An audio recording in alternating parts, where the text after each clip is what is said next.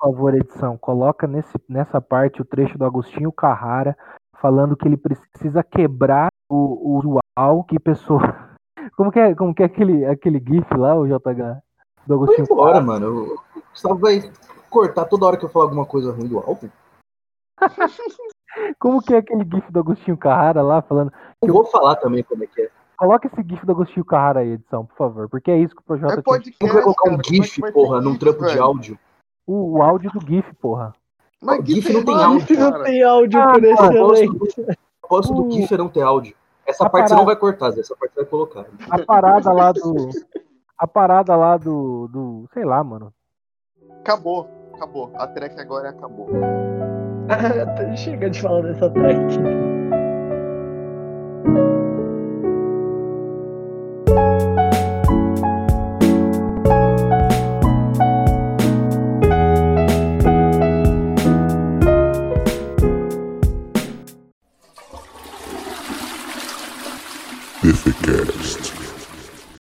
Salve rapaziada, tranquilaço com vocês. Estamos começando mais um DFCast aí. Semana de especial, episódio 2, como vocês viram no feed. É, vamos falar hoje de projeção no Projota, fazer um faixa-faixa, contar um pouquinho da história. E o Gustavo vai defender com toda a virilidade e força que ele tiver em todas as células do corpo dele. Sim. E eu tô aqui com ele também, né? Que acabei de falar, dei o spoiler, tô aqui com o Gustavo. E aí, pessoal, Gustavo, Acêncio, chamem como vocês preferirem.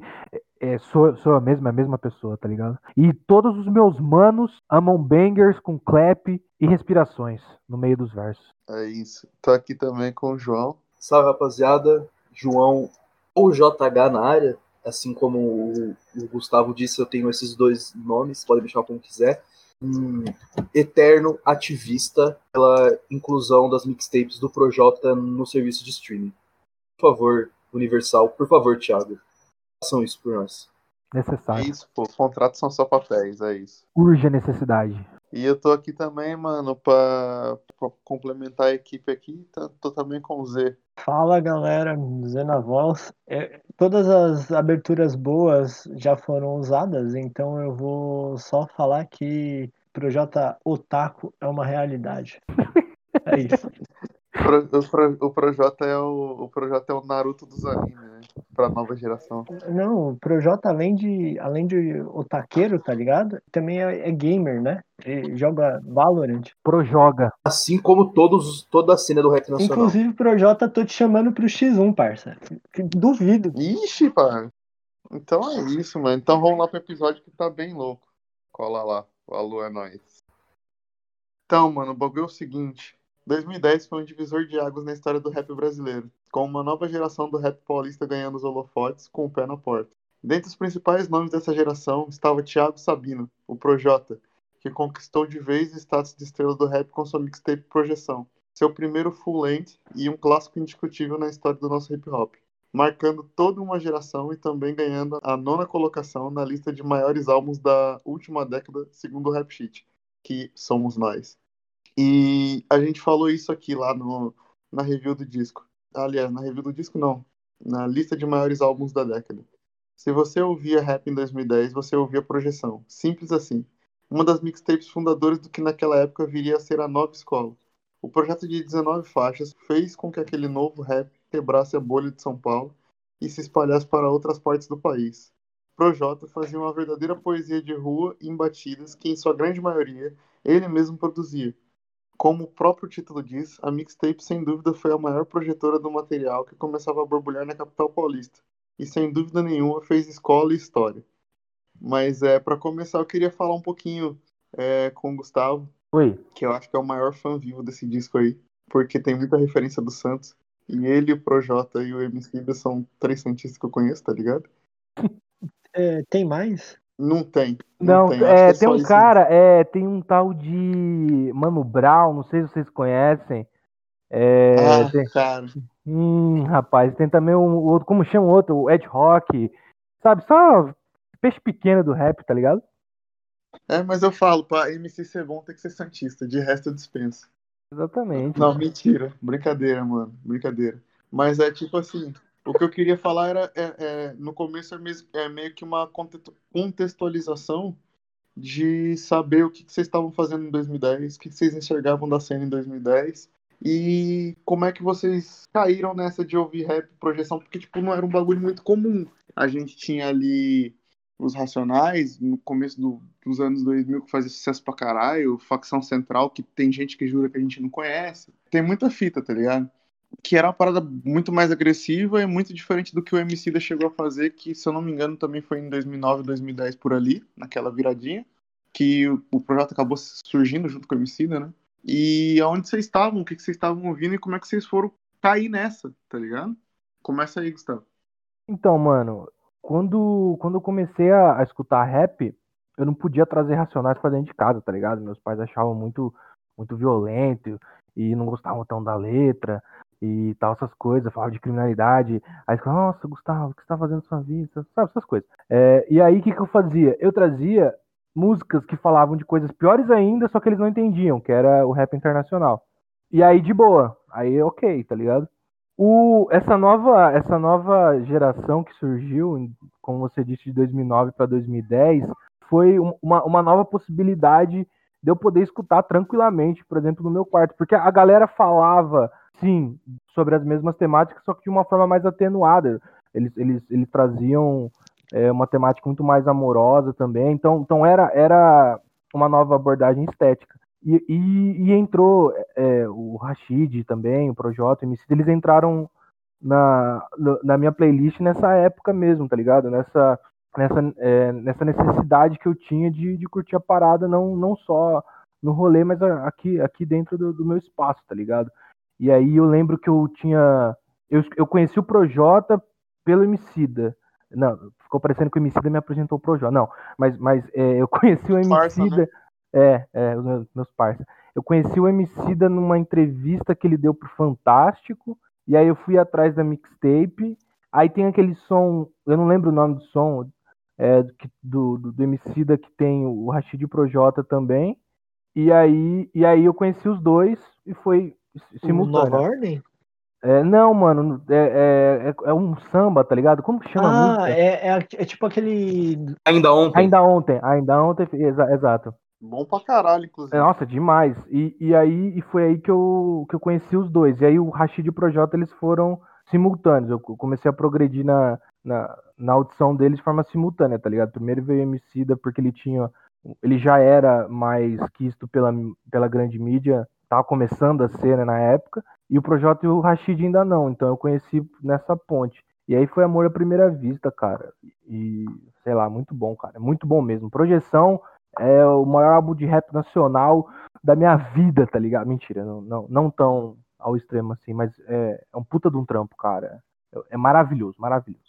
E você, João, fala pra mim, como é que tu caiu nessa de ouvir rap, cara?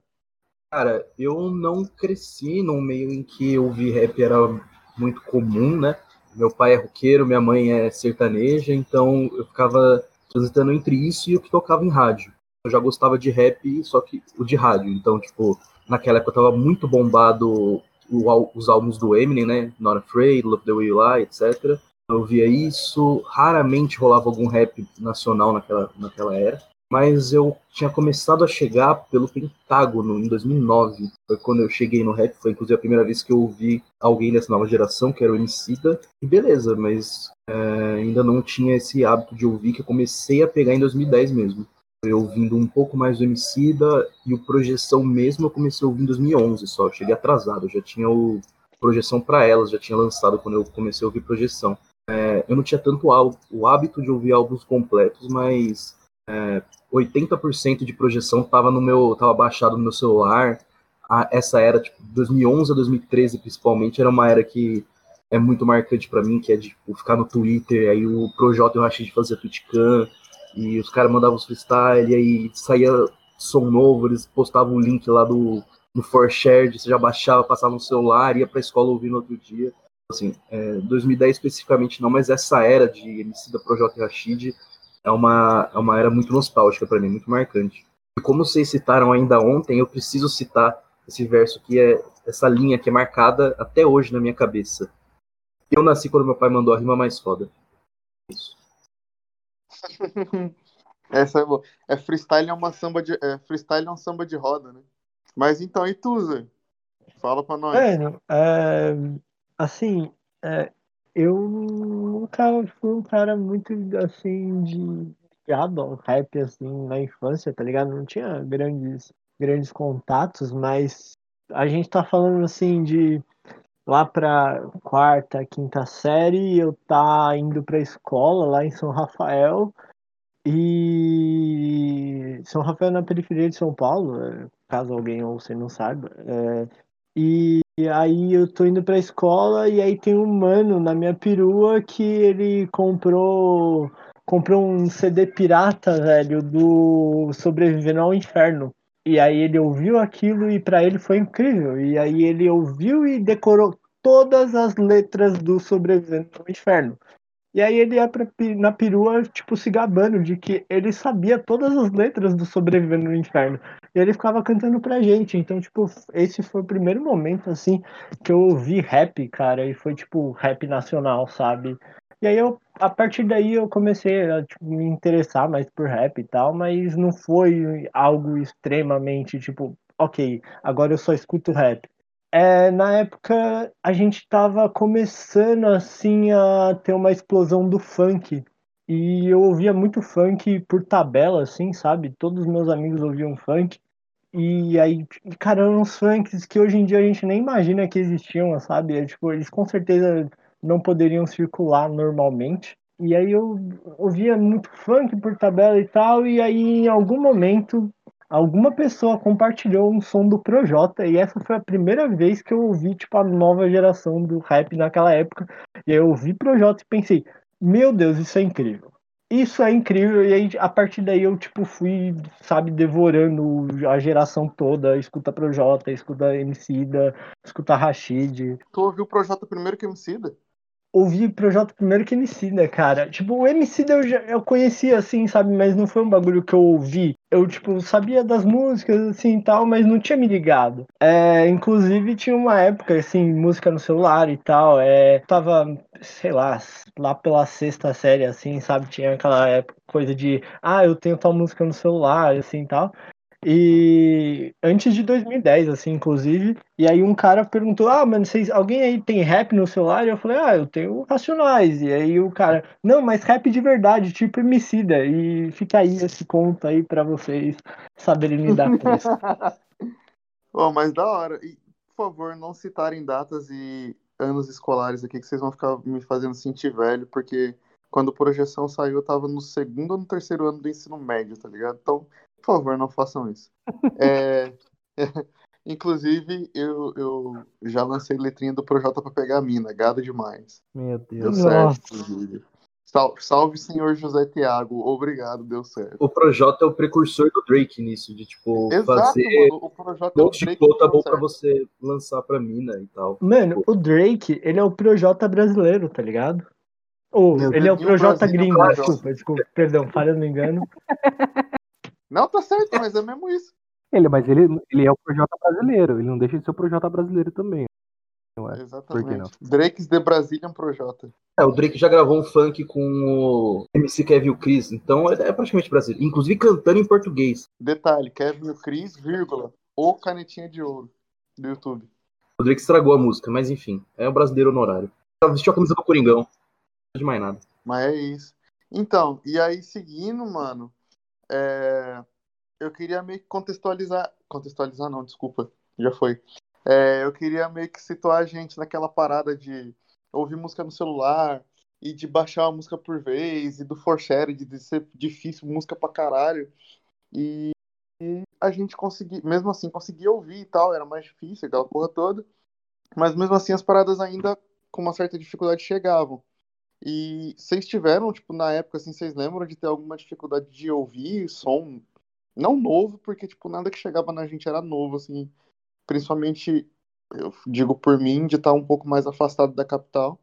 E, assim, sei lá, a parada saía e você ficava sabendo que saiu e um dia, sei lá, alguém arrumava, ia na Lan House, qualquer merda assim, e aparecia no, no infravermelho ou no Bluetooth, aquela porra e não cabia tudo, e não sei o quê. Mas vocês tiveram alguma dificuldade de ouvir, assim? Vocês tinham aquela parada de a fonte do- dos sons que tinha um amigo que tinha a parada toda? Como é que era? Mano, na, na época, que nem o JH falou, a, os, os, os MCs eles tinham Twitter e eles, eu pelo menos baixava o projeto dos caras que eles, eles próprios disponibilizavam no, no Mediafire, tá ligado? Ele, ó, lançamento era isso, tá ligado? Lançamento, ele tinha uma tweetcam anunciando tal, e lançamento era isso, era você fazer um tweet com o link do Mediafire, você ia lá e baixava, e aí era muito louco, porque rolava. To... Eu lembro isso claramente, mano. A última, o exemplo da última mixtape do Projota, eu não vou lembrar o nome, era. Muita luz, muita luz. Muita luz, exato. A última mixtape do Projota, Muita Luz, ele. Eu, eu lembro claramente de tipo assim, ele falava assim: escutem é, simul... as faixas simultaneamente e, e, e, vão tweetando sobre. Então a gente escrevia sobre faixa a faixa, e aí ele comentava: ó, pelo jeito que eu, que eu tô vendo os tweets aqui, vocês já estão, a maioria já tá na faixa tal. E ele ia falando, tá ligado? E, e era um bagulho, a interação rolava no, no Twitter. Então, eu acredito que não tinha tanta dificuldade, até pela própria proposta de distribuição deles, tá ligado? Pode crer. Não, eles, não, eles não lucravam com, com, a, com, a, com essa mídia da. Não existia o Spotify, tá ligado? Então eles simplesmente disponibilizavam e, e é isso, cara. O intuito não era vender CD, né? Exatamente. Tipo, era assim, até, existia até, venda, até exato. Era, mas não diretamente, né? A, a, venda rolava muito em show, tá ligado? É, mas mas essa, essa, a, a, mídia virtual, mano, era algo que era dado já e, e, e, era, e era surreal, cara. Eu, eu, eu, eu tinha. Eu vou retomar esse assunto, porque tem um, tem, uma, tem um tópico muito interessante numa faixa específica do Projeção, mas eu tinha um Twitter eu já acho que até já citei aqui, mas eu tinha um fã clube, chamava Arroba os Três do Rap, tinha, tinha 7 mil seguidores. Naquela época, 7 mil seguidores, você era o dono do Twitter. E era. Eu, eu, eu tinha certa, até uma certa influência, tá ligado? O Rashid até me oficializou uma vez, salve Rashid, muito obrigado, você não vai lembrar disso. Mas, mas, mas era todo um, era todo um, uma atmosfera, tá ligado? Era todo um, uma, uma bolha ali do rap nacional na época e que funcionava muito bem, era muito, era muito unido, a gente, a gente, se, a gente se conhecia, tá ligado? Então era fácil. Mas não, isso, não, não rolava isso essa dificuldade. Não, não foi pra frente, mano? Você não tem essa conta mais? Mano, eu não tenho essa conta mais, cara. Eu não sei o que aconteceu com ela. Não, não faço ideia do que aconteceu com ela, mano. Porque pode ter coisa lá, pode ter bagulho relíquia, que tá perdido o link, o caralho, que deve ter até lá. Na época que o Rashid chamava mosca ainda, tá ligado? Vocês lembram disso? É muito louco isso, porque um, uma das razões do, dele largar de ser mosca foi as próprias batalhas, que, tipo, ele dava a, a, a punchline muito fácil pro rival, era, tipo, todo mundo deitava nele com essa punchline do mosca, moscão, ou te mato com tapa, esse tipo de coisa, tipo, a punchline do nome dele era entregue, aí ele falou, mano, não dá pra manter esse bagulho aqui. Foi um dos, né, não só isso, mas mas Rashid também é muito melhor. Pode crer. Então, vamos partir pro álbum, então. É, eu queria começar, antes da gente fazer o faixa-faixa, falar rapidinho que até, até a metade ali, velho, é, eu queria a opinião de vocês. Até mais ou menos a parte da. Não, a garoa já é pro final. Até ali pro meio, ali na faixa tipo 10, 12. Tem até o Lausanne, mais ou menos. 8, 8 10 por aí. É, tem muita cara de álbum, velho. Tem uma estrutura, vai seguindo um, um, um, eixo assim e tal. E aí depois, mais pra frente, que ele começa a meio que se dispersar e perder daqui, perder dali. Mas tem muita cara de mixtape, tem muita cara de álbum, quer dizer, e é uma mixtape oficialmente. Vocês sacam isso? Perceberam isso? Tem a mesma opinião que eu, não? Não, eu, eu tô ligado no que você fala. É, eu acho que tem isso, mas porém, cara, se você for olhar é, para a música em si, na segunda metade é a metade em que ele mais experimenta, né? Então você pega a primeira metade, ela é cheia de fórmulas, né? Cheia de modelos de fazer música e tal, até que, por exemplo, você tem é, na segunda metade uma faixa que é extremamente conceitual que é aquela. que é a faixa número 15, é, que ele fala que ele termina a, fa a, faixa, tipo, super rápida, com tão rápido quanto esse rap. Então eu acho que, apesar da primeira parte ela ser mais concisa, ele experimenta mais na segunda metade.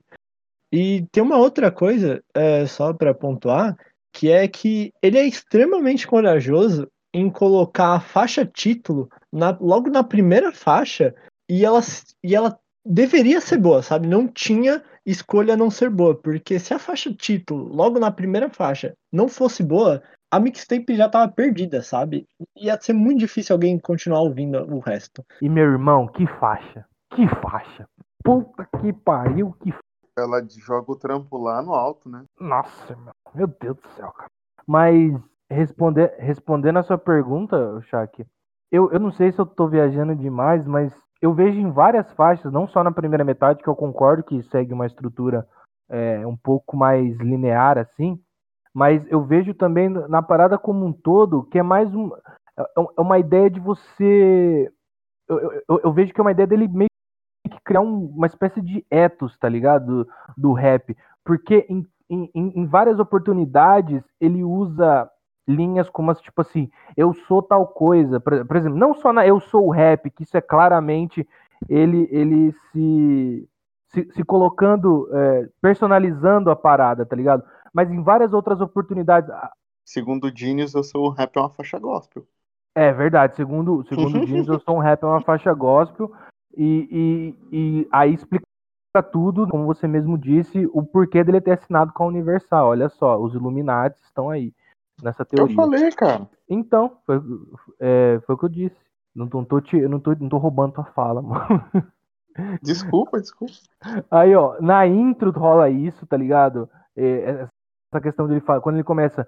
Enfim, eu não vou, eu não vou entrar, mas eu não vou entrar nos detalhes porque a gente vai falar de faixa a faixa. Mas eu quero dizer o seguinte: eu, eu vejo essa, essa noção um pouco fechada de, de, um, de um projeto que não necessariamente teria essa pretensão porque uma mixtape não, não necessariamente é isso, é um monte de faixa jogada na maior, na maior parte dos casos, mas existe muito essa noção de, de personificação, na minha opinião, tá ligado? Em várias tracks, tá ligado? Em várias e, e em alguma delas ele te chama para fazer parte desse eu também.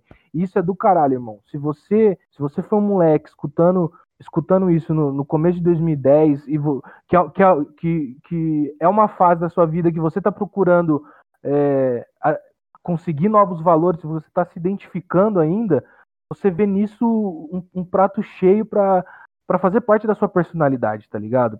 Um, um, conjunto de valores que é fundamental. E foi isso que aconteceu comigo, por isso que projeção me ensinou não só o que é rap, mas a, a me ensinou muito, muitos valores que eu tenho até hoje, tá ligado? É, é surreal. Eu vou amar muito o Projota mesmo, irmão. É isso, é isso que você tá escutando. É o objetivo desse, desse programa, né? É, eu acho que ele, ele tenta em alguns momentos manter essa, essa ordem, mas ao mesmo tempo ele segue um. Eu acho que ele se obrigou a fazer isso, que é jogar é, o Carta aos Meus no álbum. Porque ele jogou, se não me engano, eram seis das oito tracks. Carta aos Meus é o primeiro trabalho mesmo do Projota, né? Na intro a gente chamou de.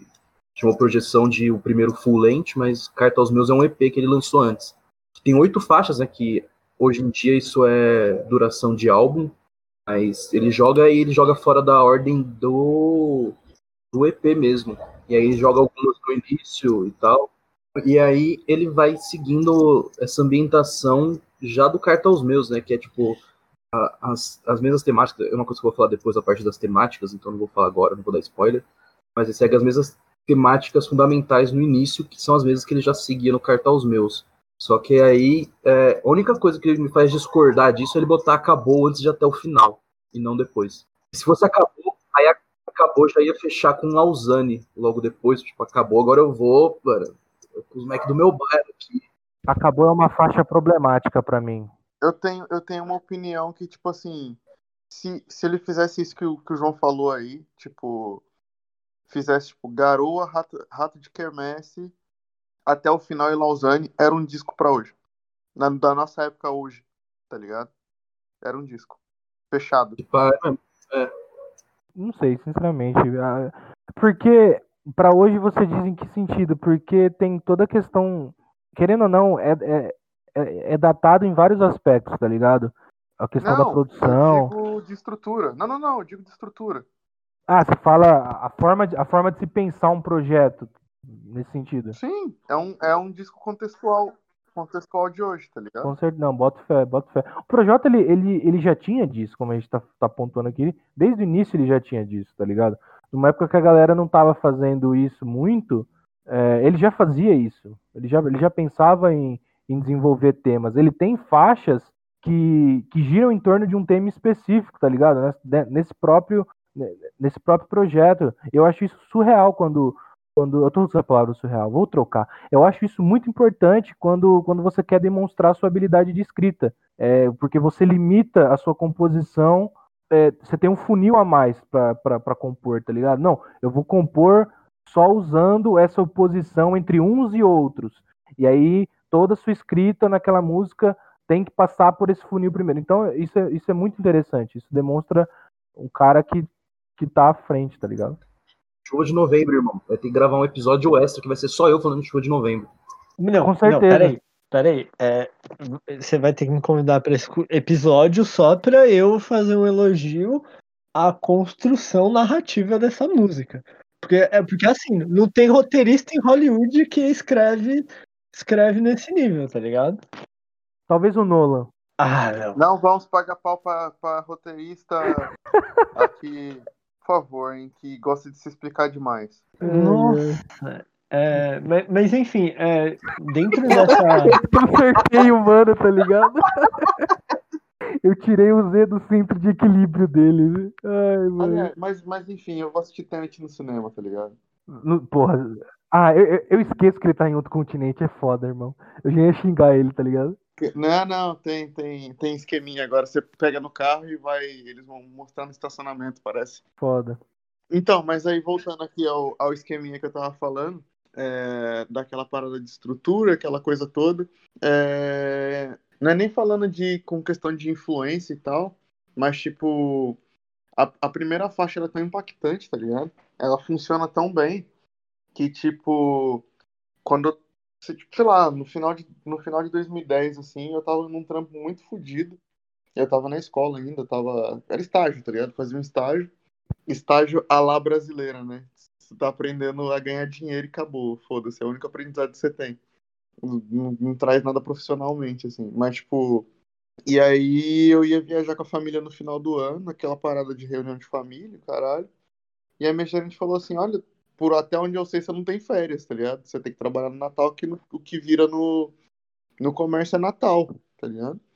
Aí eu virei e falei assim: olha, eu vou viajar com a minha família e tal. E ela, não, tu tem que ficar. Aí eu simplesmente virei e falei, mandei o, é, a vida é sua e pau no cu do patrão, tá ligado? Vai fazer a sua melhor. Eu peguei, mano, e fui fazer minha melhor. E por um acaso deu certo, assim, melhor coisa que eu fiz na minha vida. Mas assim, mano, dentro aí do que vocês estão falando, é, eu acho que essa é uma parada muito da hora e que deu certo. E eu não sei, sabe, ponderar o quanto isso foi pensado, planejado para dar certo dessa forma e etc mas ele pega alguns temas muito motivacionais e ele escreve dentro de uma fórmula que ele fica até bastante preso, né? Então ele tem ele trabalha muita repetição ao longo desse ao longo da mixtape inteira, sabe? Eu sou isso, eu sou aquilo, eu sou tal coisa. Sabe, tem diversos momentos em que a repetição vai sendo, é, vai, vai sendo repetida para construir uma ideia e ele fica muito preso nessa forma só que acaba dando muito certo. E esse jeito de compor, ele vai construir uma base para o Projota pro, e até assim uma base de rap nacional que vai ser vai ter muita interação na internet. Então, cara, foi uma coisa que foi casando com a outra. Então, um estilo de compor, é, um estilo de consumo, um, um estilo de interação e as coisas vão se somando muito bem, sabe? Eu não acho, eu não acho que, não sei se você falou nesse sentido, mas eu não acho que preso no sentido de, de se limitar a isso, tá ligado? Porque no não há lugar melhor do mundo que o nosso lugar, ele já parte para outra outra outra parada, tá ligado? A gente não tem mais tanta coisa assim. Mas eu, eu, eu, eu vejo essa parada de, de, de se personificar enquanto rap, enquanto esse movimento, como justamente isso que você disse, mano. É um bagulho que na época é que estava surgindo algo novo e ele, não sei se é, com, com essa intenção direta ou não, se colocou como a imagem disso, tá ligado? Eu, eu te, tinha, eu sei lá, mano, tinha, tinha um tempo que a galera considerava ele maior que o Emicida, por exemplo, tá ligado? Sim, sim, mano. En- Então, ele, ele, ele, sur- ele surfou. Surfar não, porque é um termo que, que é falar de hype, né? Não vou falar de hype aqui. Ele, ele, ele soube aproveitar muito bem o, o que estava acontecendo, tá ligado?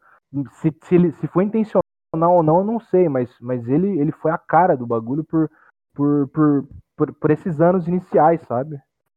Mas eu acho que até esse, essa parada que você falou, meio que, tipo, fez ele trilhar o caminho que ele trilhou, sabe?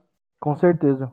Eu concordo. Porque foi, começou por essa parada e não sei o quê, e estourou, tipo, Garoa, depois estourou o Samurai, e depois no outro disco estourou a Rezadeira, e acho que meio que isso deu um instalo nele, de seguir por esse caminho, tá ligado? Sim. Pelo menos é o que é o que eu faria, tá ligado? Então, penso eu que meio que projeção foi me- mesmo a projeção dele, tá ligado? Foi mesmo a projeção dele. Pra, pra ter, sei lá, pra ter um, um, um pra ter um, um norte mesmo, assim, tá ligado? E aí, seguindo, eu queria seguir já pra próxima faixa, pra segunda faixa. Não, isso é... já era o faixa faixa. Então, a gente já tá no faixa a faixa? Aconteceu naturalmente, tá ligado? Eu achei que ainda, ainda tinha que passar pelas falas gerais do, do álbum. Tipo, Sim, sim, aqui na verdade a gente já falou de projeção, que começou bem É, eu acho que a gente já assim. falou de geral. Do geral a gente já falou, mas eu não sabia que tava Sim. já na a faixa a gente faixa. deu a opinião do álbum, né? A gente mais contextualizou que. Ah, mas enfim. como a gente já tinha falado de como ela começa no alto ali em projeção e tal, mas a gente pode voltar. É, vocês querem falar alguma coisa específica de projeção? Eu, eu quero. Ah, então, então vamos lá.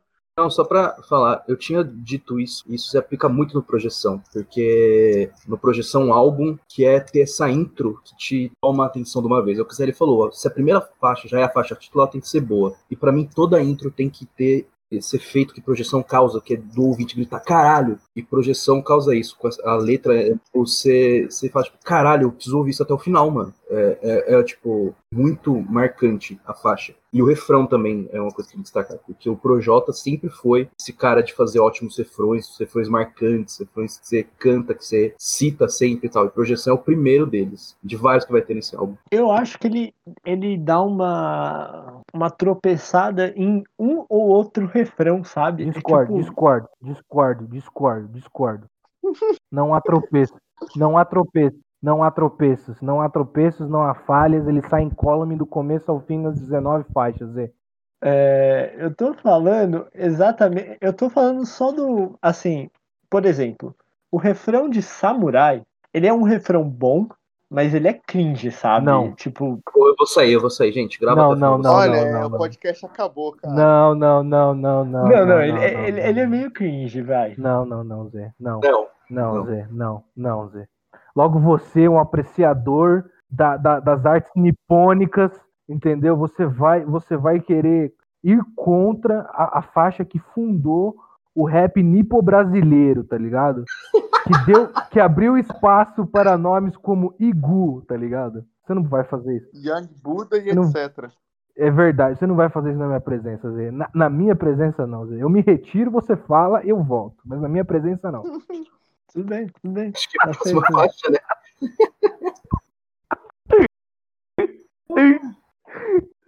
Não, pode falar, Zé. Fala por que, que você acha cringe. Vamos, vamos lá, não, vamos. Ah, Não, aquela construção de tipo dele sendo desmembrado, sabe? Até que sobra só a cabeça e a cabeça vai morder. Mano, essa construção, é- sabe, essa imagem. Irmão, você não tá entendendo a mensagem por detrás do bagulho. É parar, não importa. É, é- é não parar, não importa nada. Você tá entendendo? Inclusive, inclusive a, a no- tipo, a anotação do, do Genius, mano, é muito boa, velho. Porque é tipo estilo Joseph Klimber. E tipo, mano, de onde você tirou Joseph Klimber, sabe? É, mas você manja o que, que é isso, né? Não, tô ligado, tô É da ligado. sketch do- dos melhores do mundo, pô. E é isso mesmo, sabe? Não, não admito, Zé. Você tá completamente errado. E é isso, irmão. Tudo bem, tudo bem. Eu aceito estar errado. Um dia, um dia, vocês vão, vão entender o que eu falo. Aí vão- vocês vão falar, pô, o Z tava cinco anos à frente. Mano, é cinco anos à frente. Quem tava cinco anos à frente era o Projota escrevendo esse, esse refrão. Pois é. Mas vocês estão queimando pauta tá indo lá pra frente. Vamos voltar aqui. Deixa eu voltar aqui. É, Segundo o Genius, a faixa a faixa gospel do projeto aqui, Eu Sou Rap. O, as anotações são maravilhosas, cara. O cara faz relação, esse eu vou te fazer tal coisa, ele, é, ele faz essa, essas relações dessas linhas com passagens bíblicas. E algo que é maravilhoso, velho. E ele retorna numa outra passagem bíblica lá na chuva de novembro. A pessoa estava empenhada anotando, entendeu? Então você vê que é uma. Esse cara é visionário. Antes de Jesus Skin. Exato, mano. É, é uma interpretação completamente funda fundamentalizada no cristianismo, entende? Mano, isso poderia facilmente ir para um estudo de literatura comparada, tá ligado? Ó, e para quem acha, e para quem exatamente, e para quem acha que a gente tá tirando sarro, eu, eu, eu, eu provo que não, porque se você parar para analisar de verdade, existe toda uma escolha é, de, de, de, palavras é, bíblicas, tá ligado? Esse, esse léxico da Bíblia, tá ligado? E eu não tenho dúvida nenhuma de que realmente ele, o Projota tenha se, tenha se inspirado nesse sentido, porque isso entra naquele ethos que a gente está falando, essa questão de ser, nessa questão de, de como você transcende pelo rap, tá ligado?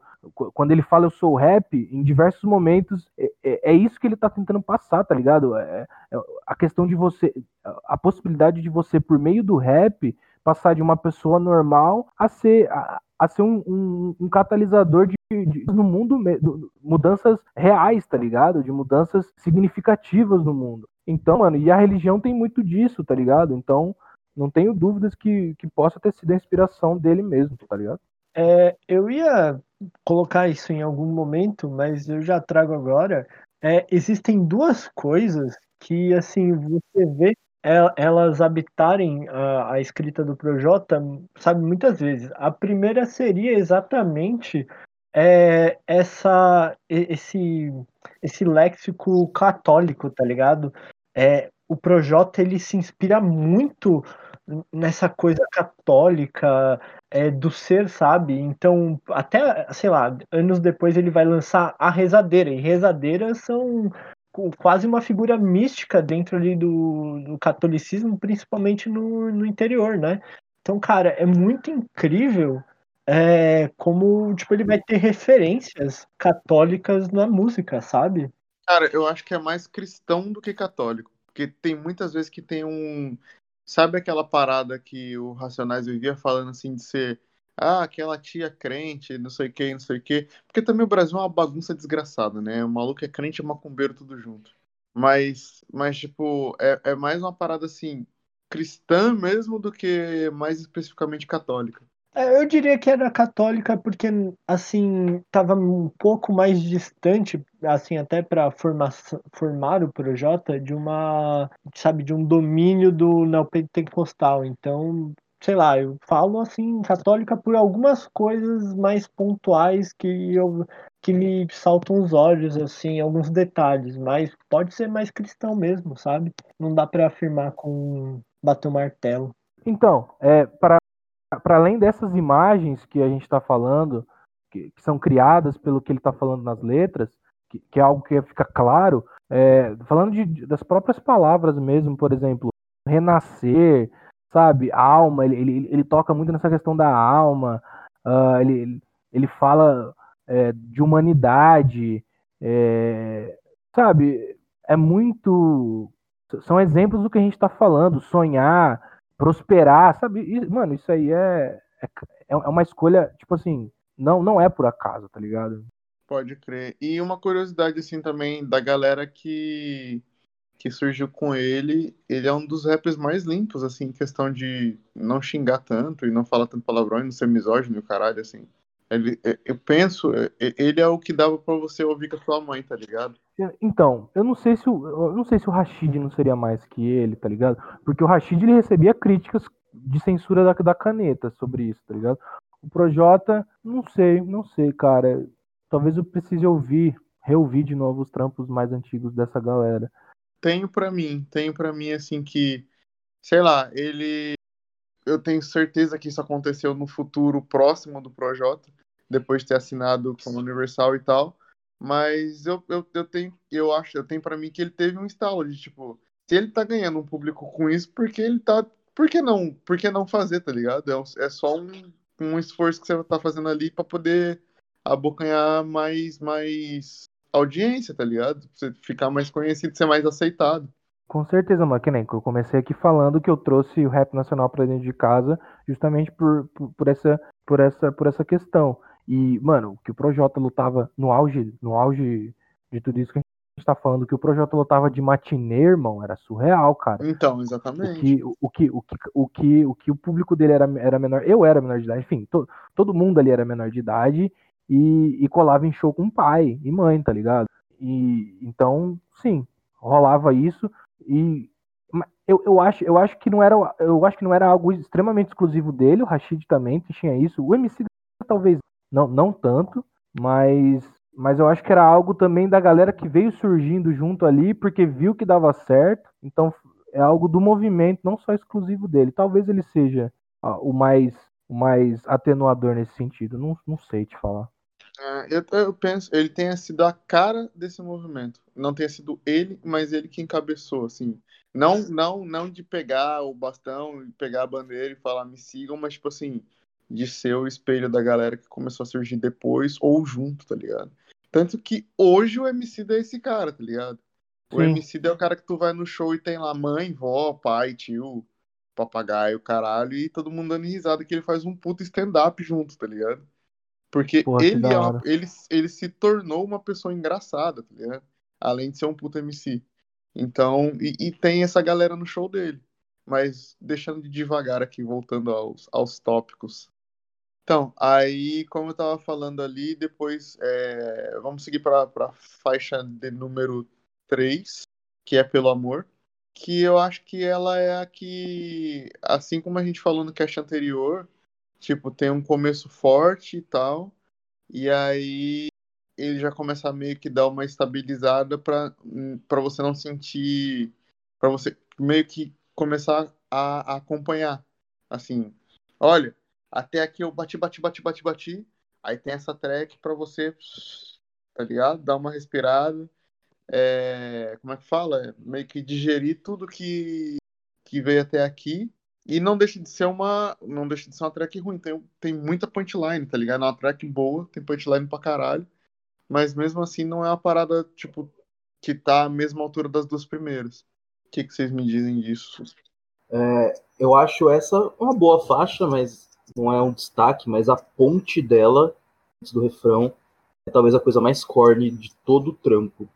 Ela receba a visão para enxergar, o olfato para farejar, nananã. Pô, isso é muito feio, mas é salvo pelo refrão. Pra mim o refrão é muito bom, é muito. É, é bem cantado, é tipo. A, as letras, é uma coisa que o Prota faz o, o trampo todo, que é dar um monte de quotable e faixa pra subir líquido MSN, esse tipo de coisa e tal. É inspirador. O Projota ele destaca muito no trampo por ser inspirador. E o refrão faz isso.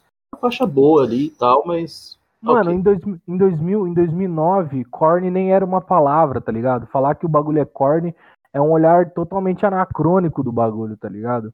Ah, existe a palavra vergonhoso em 2010? Então, Existia, existia mas, mas a, gente não, a gente não aplicava isso, tá ligado? Eu penso que a gente não aplicava isso né, nem pela idade, tá ligado? Que é uma parada que conversava e é um sentimento que a gente não tinha. É, mano, era, era algo então não pode falar completamente- que verso que é ruim. Não, pode falar que é ruim, mas falar, mas falar que, é, que é corny é diferente. Mas é ruim porque é corny, então eu vou falar não que é é só ruim, ruim, não E vou. não é ruim também, não é ruim, né? É, é É bom, ruim, sim. É é a ótimo. visão como pra tudo que é real. O fato pra. essa- Ah, Como tudo essa mixtape é ótimo, tá ligado? Mas eu não penso que eu não penso que esse verso seja ruim. Eu, eu assim, hoje eu enxergo que não é a melhor coisa que ele poderia ter feito, mas Ah, Não é ruim. óbvio. Mano, eu acho que aí ele cai de novo naquilo que eu falei, que, tipo, da fórmula, sabe? Tipo, ele vai dar um exemplo, né? Então, receba a visão para enxergar quem é real. E aí ele segue nesse exemplo. E aí ele vai, o olfato para farejar. E aí ele continua no exemplo. Aí ele vai, o tato para tocar. E ele não larga, sabe? Ele continua, a audição.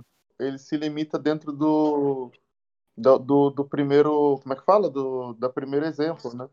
Eu não quero ser o cara que vai ficar defendendo o tempo inteiro, mas a- na minha opinião a palavra certa não é limitação, tá ligado? É você, é você trabalhar um pouco, porque é muito, porque você fala assim, é muito fácil você fazer um, o, o que muito rapper hoje em dia faz, que é uma faixa que você não sabe, você vai falar, "So, beleza, do- sobre o que que é essa faixa? E não é um freestyle, é uma faixa de um álbum que, que deveria ter um, um norte, que deveria ter um mote. Beleza, mas o que, que essa faixa fala aí, MC Liu, não sei das quantas? Você não vai saber sobre o que ela fala, tá ligado? Porque é um monte de linha solta que não tem nenhuma dificuldade de composição. Isso que o Projota faz é um bagulho de.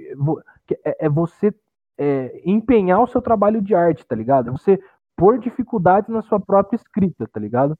É, só que agora, só que tem um, um porém nisso aí que você tá falando, que agora, agora, hoje, na nossa cena, o cara pode muito bem virar e falar assim, é estética, foda-se, tá ligado? Não, beleza, mas, sim, com certeza. Não, eu acho isso furado pra caralho, eu, eu acho uma merda. Só que ele pode virar e falar isso, porque é a estética do projeto, não é sobre a linha, é sobre o sentimento que ela te faz ter, a minha arte, tá ligado? Só que, não sei, eu acho isso furado pra caralho. Que é uma, é uma faca que corta. Tanto que é uma faca, é uma faca que corta o, Gé, o Zé e o João, tá ligado? Sim, mano. E, e isso, isso, isso é, da, é, da, é nessa mesma ótica que, que falar que a linha é corny, tá ligado? Porque hoje em dia, se a gente, se, a gente desse, se, se essa música fosse lançada hoje em dia, não, sei lá, todo mundo acharia isso, tá ligado? Mas na época não era, tá ligado? Porque era algo novo, era, era algo que tava se permitindo experimentar, tá ligado? O rap era isso. Então. Sim, sim, mano. Tem muito mérito, sabe? É, com certeza. Outra, outra parada que também tem muito mérito que eu queria pontuar nessa faixa é o uso da voz como recurso, tá ligado? Tem o darará, darará. Eu acho isso sensacional, mano. É, é, é, é uma. São, são, são vocais meio que, que, que impulsionam. Tem, assim, tem o rei também, e tem toda essa noção de produção que, que a mixtape traz, que ele usa muito o clap, tá ligado? É, é, é, é o kick e o clap. E, e hoje em dia a gente usa, a gente, a gente vê muito mais snare do que clap. Então tem toda essa noção de, de, de, de multidão, de boa, tem a palma da mão sendo batida, tem a voz sendo usada com recurso, sendo hey, hey, tá ligado? Tem, tem essas impostações. E isso é, é faz parte desse, desse movimento de impulsão. Você tinha falado que a faixa vai se acalmando, aliás, a tracklist vai se, vai se acalmando, mas eu acho que pelo amor ainda é nessa, nessa levada pra frente. Eu acho que vai diminuir o ritmo lá pra garoa e, e, e, Sim, e aí vai tomar eu, eu, vou, eu vou até concordar contigo. Pelo amor, um começa a descer. Não, não, aqui é o começo, tipo assim, é igual montanha russa, tá ligado? Mas é, eu quero voltar um pouquinho, só que você falou uma coisa que eu tinha esquecido de comentar das duas primeiras tracks, cara, com relação à produção. Ele tem, tipo, no, no, no sei lá, na terceira, quarta, quinta, sexta camada, lá para baixo, um, aqueles gritos de batalha, tá ligado? Sim, tipo, mano. Ou a track, assim, e você se sente no lugar de onde o cara saiu, que faz meio que uma referência, assim, tipo, ó, oh, eu vim do, do, do, dos rolês de, de roda de rima, tá ligado? E isso é muito da hora, porque dá uma enchida no som joga o som lá pra cima, tá ligado? E se eu não me engano, esse já tem bem menos que os dois primeiros, que é, é o que, que eu falo que começa. onde começa o. Onde começa a descida, tá ligado? Não a descida por si, mas ele dá uma estabilidade, uma estabilizada para você digerir as duas primeiras tracks. Com essa que já não é tão mais pá, uma porrada na cara, assim. É que nessa track em especial, eu acho que a produção ela fica bem mais interessante do que as linhas do Projota, tá ligado? Tipo, Exato. Tipo, não que as linhas estejam ruins ou nada, mas assim, a produção fica muito cara, isso aqui tá muito bom. Tipo, tá bem mais interessante, sabe? É DJ Kaique, né, velho? Na época. Foi muita camada nas produções dele nessa track. Umas quatro camadas de coisas ouvindo no fundo, baixo ali. É uma parada que você percebe, tipo, muito mais o. Como é que fala? O. O, o, as camadas mesmo de produção do que a. É o contrário das duas primeiras tracks, tá ligado? Eu vou soar meio boomer, mas, mas isso era muito foda, tá ligado? Esse, esse calor humano que, que a produção tinha. Hoje em dia é tudo muito eletrônico, sabe? É tudo muito, é muito sintetizador, é muita fita, que é da hora também, eu amo, mas eu sinto falta disso, tá ligado? Essa, essa, esse calor humano na produção, tá ligado? Não só na voz do MC, na entrega. Os manos não compram mais a Kai, parça. É, é, é triste. Eu vou, ser, eu vou só como boomer, mas é isso. Tá permitido ser boomer, cara. Hoje tá, né? Hoje é no amor. Vamos seguir mais pra frente aqui. Então, é a primeira track com participação, se a gente não considerar o, o DJ Kaique como participação, né? É a primeira track com participação, que tem terceira safra, e o artigo, função, quarta track. Eu gosto, eu gosto. É um posse cut básico. É sempre legal, sempre legal. Principalmente uma mixtape tem que ter. É sempre legal. E o melhor verso é o do DJ Mike, pra mim. Aliás, era o melhor verso, só que o Projota massa. O quinto verso do Projota, pra mim, tá muito acima. Mas o, o do DJ Mike também eu queria destacar. É muito bom. Mas o, o Projota, a massa a track. É mesmo, da hora. Eu acho da hora, mano, dessa track. O artigo faz aquele esquema, tá ligado? Tipo, oh, agradeço aí por você ter convidado por participar e o caralho falar que tá no stand. É um bagulho bem rap, assim, mano, tá ligado? De mandar aquele salve no meio do verso. Aí a gente já não vê mais, isso é mesmo da hora, tá ligado? E sim, o projeto tá massa pra caralho também. Concordo. Eu, eu, eu gostava muito do Terceira Safra, tá ligado? Eu ainda gosto, cara. Eles existem ainda? Eu acho que não, né? Mas eu gostava bastante deles também. né? Eu acho que só o Music tem, tem carreira hoje em dia, tá ligado? Era e também, infelizmente, não é uma carreira muito, muito ativa. Ele solta trampos pontuais, tá ligado? Eu, eu, eu sinto muita falta do. O Music, ele é um cara muito. Ele é, ele é talentoso e ele tem muita, muito potencial pra, pra, pra ter bons desempenhos em diversas estéticas. Ele no trap é muito bom. Ele no boom bap também é muito bom, tá ligado? Sim, mano, inclusive teve uma, te- teve uma faixa que ele, que ele participa com o Coruja, é... Puta, e a faixa do produtor, mano. Oi? Achei que era Mandume, que você falou. Ah, não, pô, ele mandou me é bem da hora, tá ligado? Foda, muito foda. É... Não, mano, eu ia falar do... Do Wills Beef, né? É, do Use Beef, mano, isso aí. Tipo, ele tem uma faixa, o Coruja, tá ligado? Vai os caras do Dynasty e tal. E, mano, ele soa muito bem, tá ligado? Pode crer. Muito bom, mano. Então, o, o, o Terceira Safra como grupo mesmo só lançou um single em 17. Mas aí, então, e como eu tava falando ali, essa parada de mandar o salve no meio do, do, do, da- do, do coisa, tá ligado? Mas já, a gente já não tem mais isso, infelizmente. Acabou. Aliás, ainda tem, mas Ainda lá. tem, Esse sim. podcast virou um podcast boomer, tá ligado? O Shaq mandou.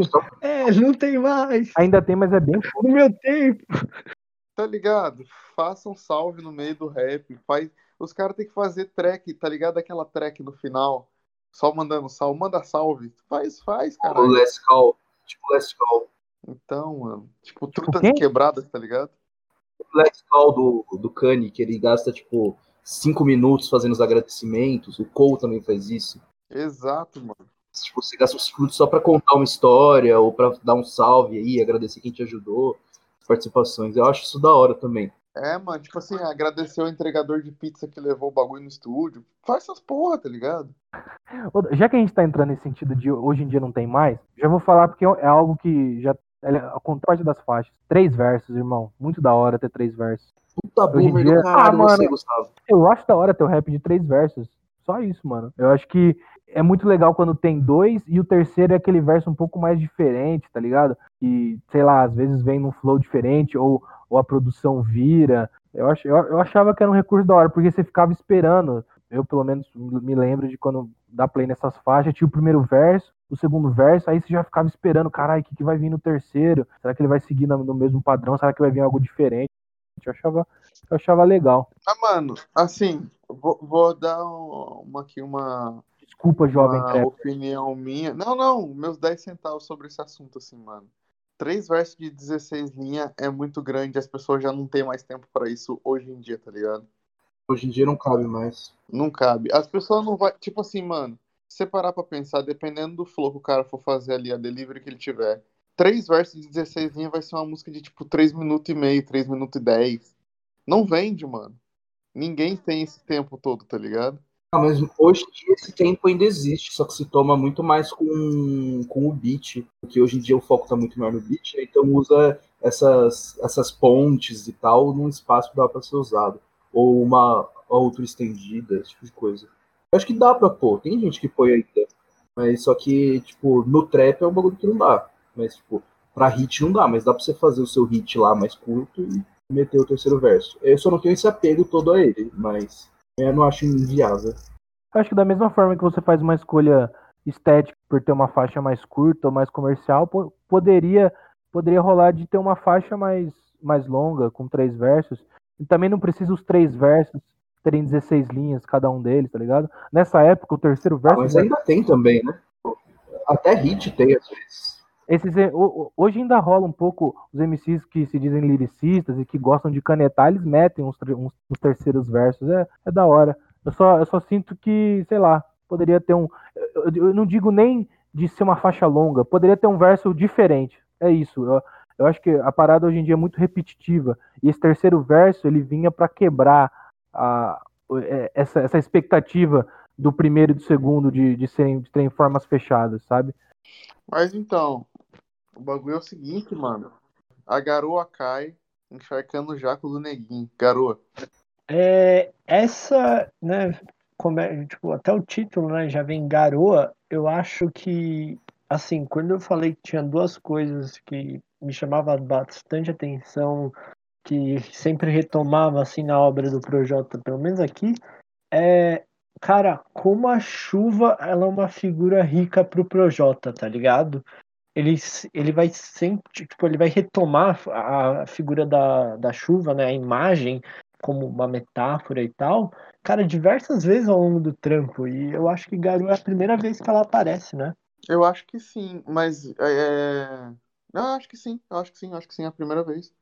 E, e eu acho interessante também é... como ele usa a construção da música.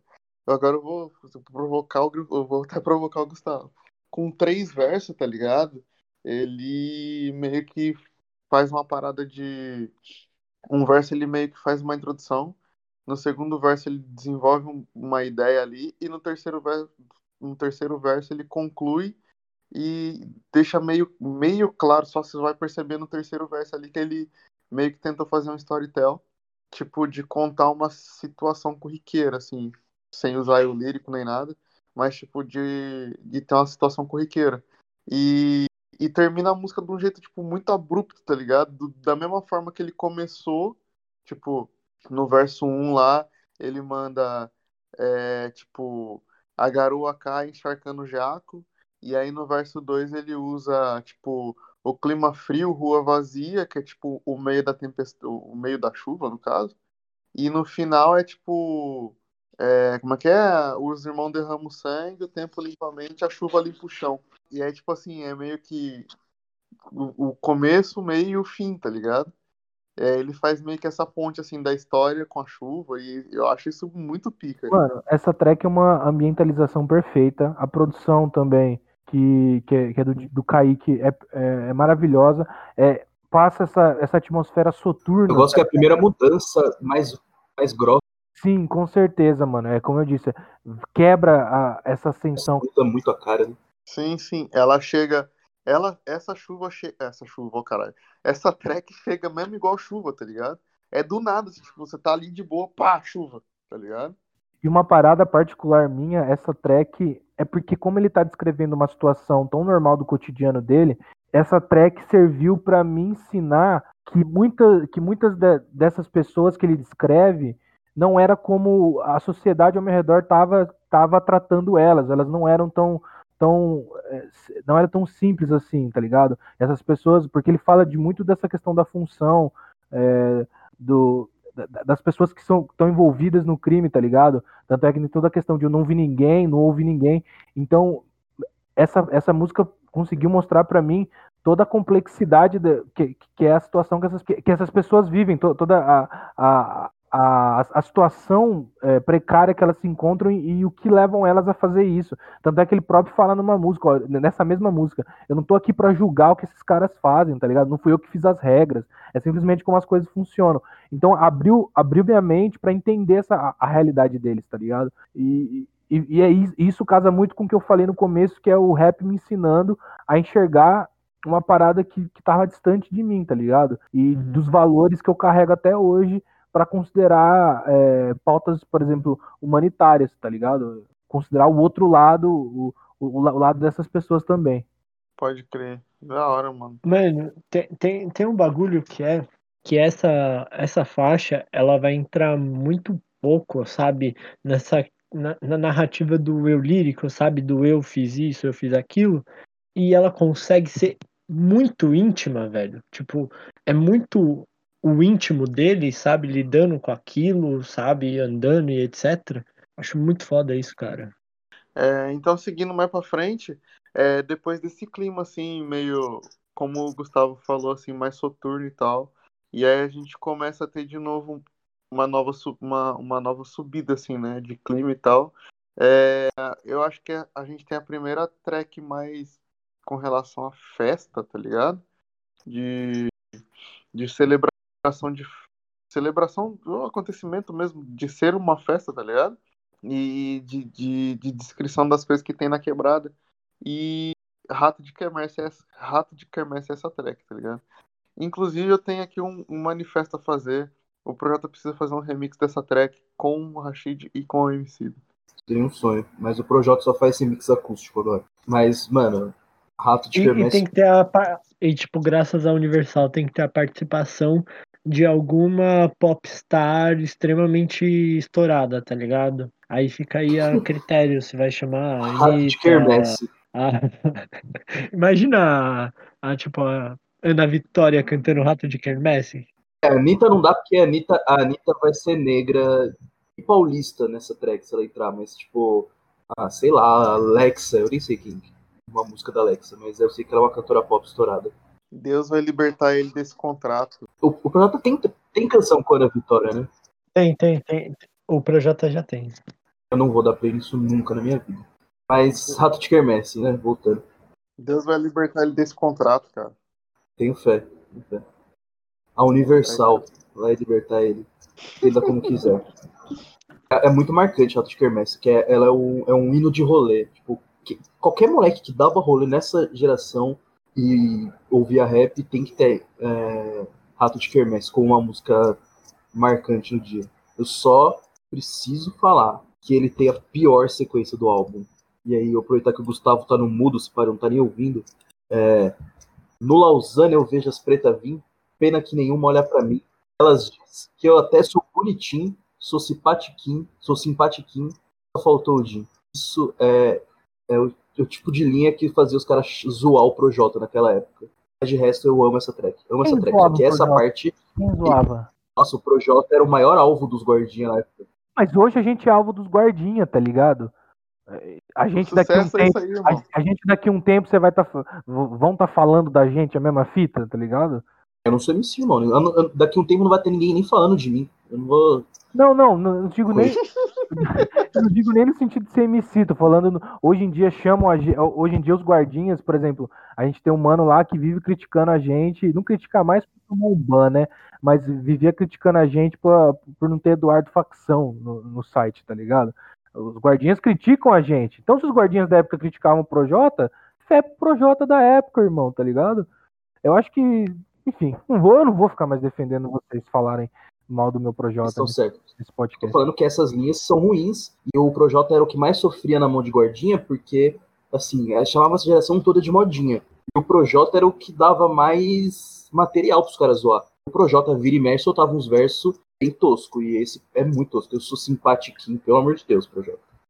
E tem que ponderar também, mano, que assim, é uma mixtape de 19 músicas, tá ligado?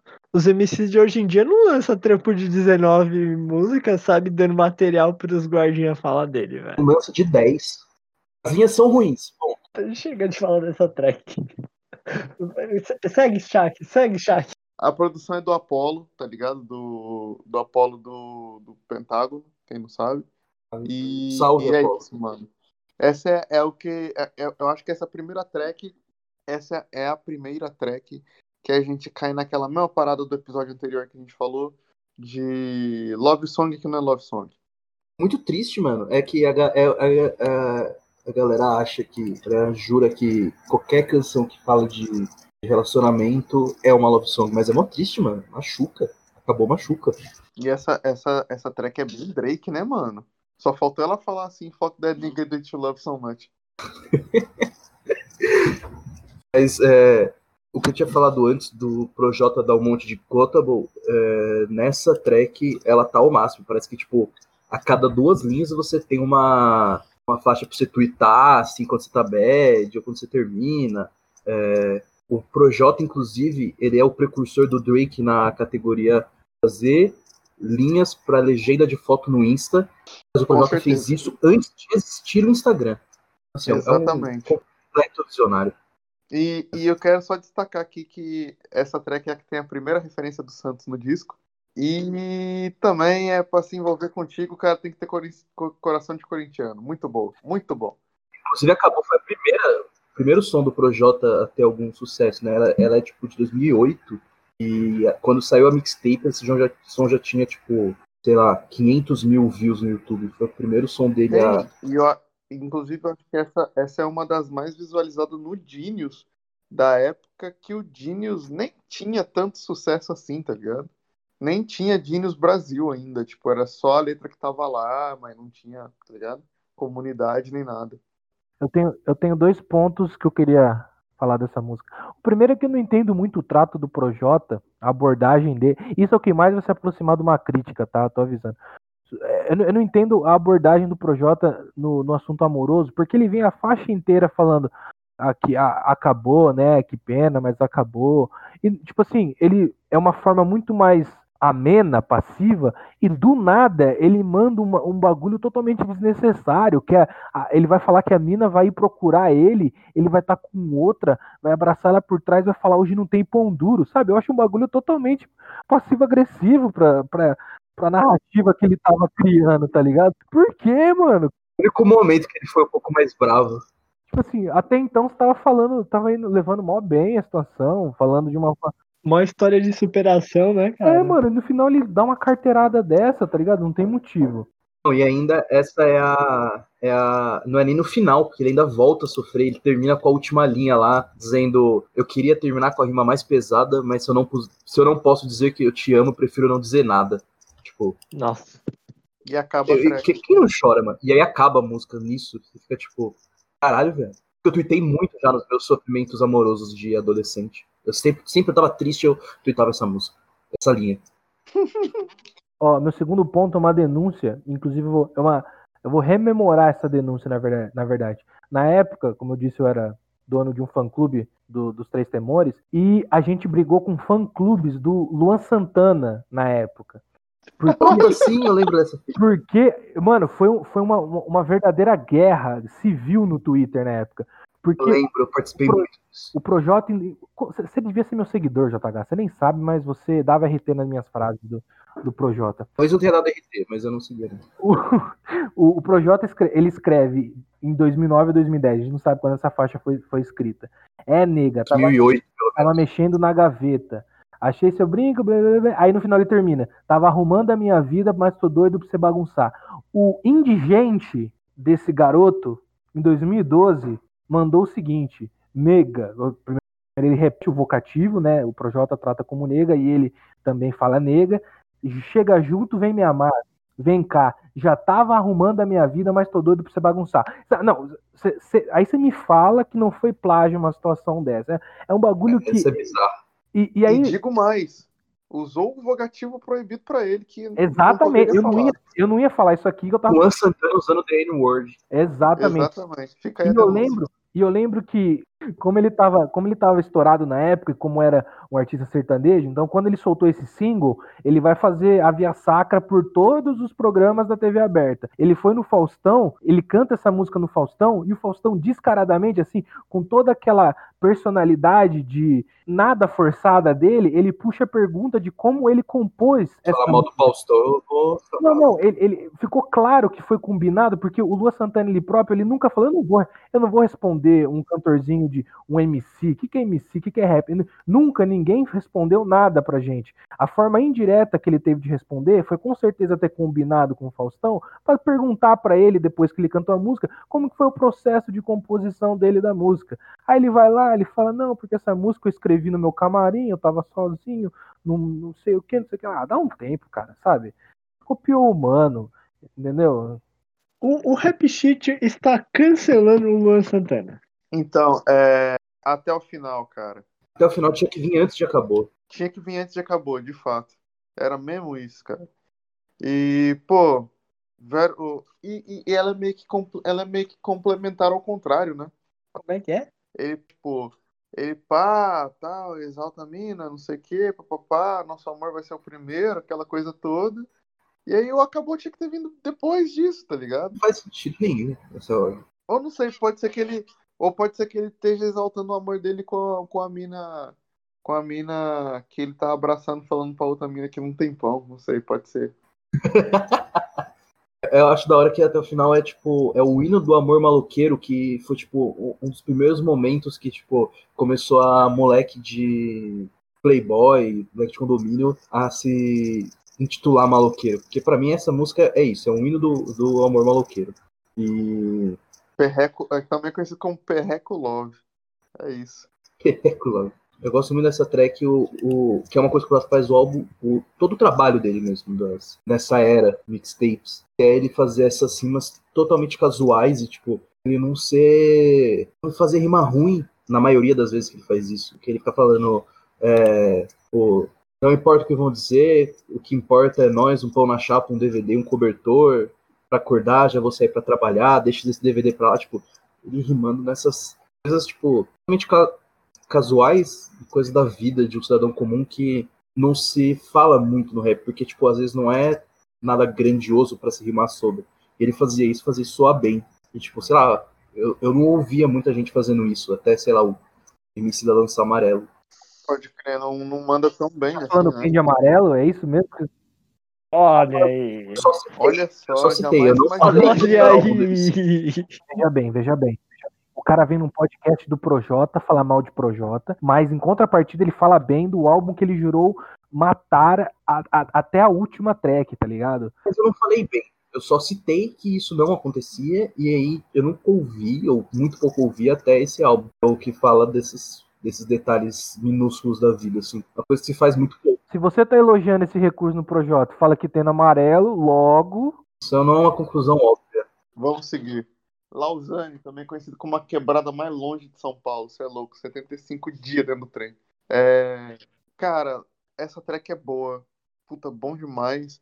Rashid, Rashid Projota tem aquela. Tem aquele Química. Né? Aquela parada que ele... eles se davam bem demais. O bagulho que eu quero pontuar do Rashid vai também em toda essa linha de raciocínio que a gente tá tentando trilhar, que é o, o, o calor humano na track. Irmão, para pra prestar atenção na respiração do Rashid. É one take, mano. É, é, hoje em dia você vai falar assim, não, mas é, é mó incômodo, você tá lá rimando e do nada você escuta. Tá ligado? Mano, isso daí, velho, é cru. Isso aí é, é- é a parada viva do bagulho, tá ligado? É o rap orgânico, entendeu? Eu acho isso muito. Da... o- Cabe, você fala, Gustavo, isso cabe no dia de hoje? Não, não. Não, lá. cabe. Eu acho que cabe. Cabe, cabe, mas não, mas não numa faixa como Lausanne. E outra coisa que cabe, mano, aqui tem rolê, shoutout, fala o nome dos parceiros na track. Façam isso, cara. Façam isso. Pra nós. Porra, façam isso, cara. Referencie suas, suas vivências na quebrada. E a segunda referência aqui de, de, de Santos e Corinthians, tá ligado?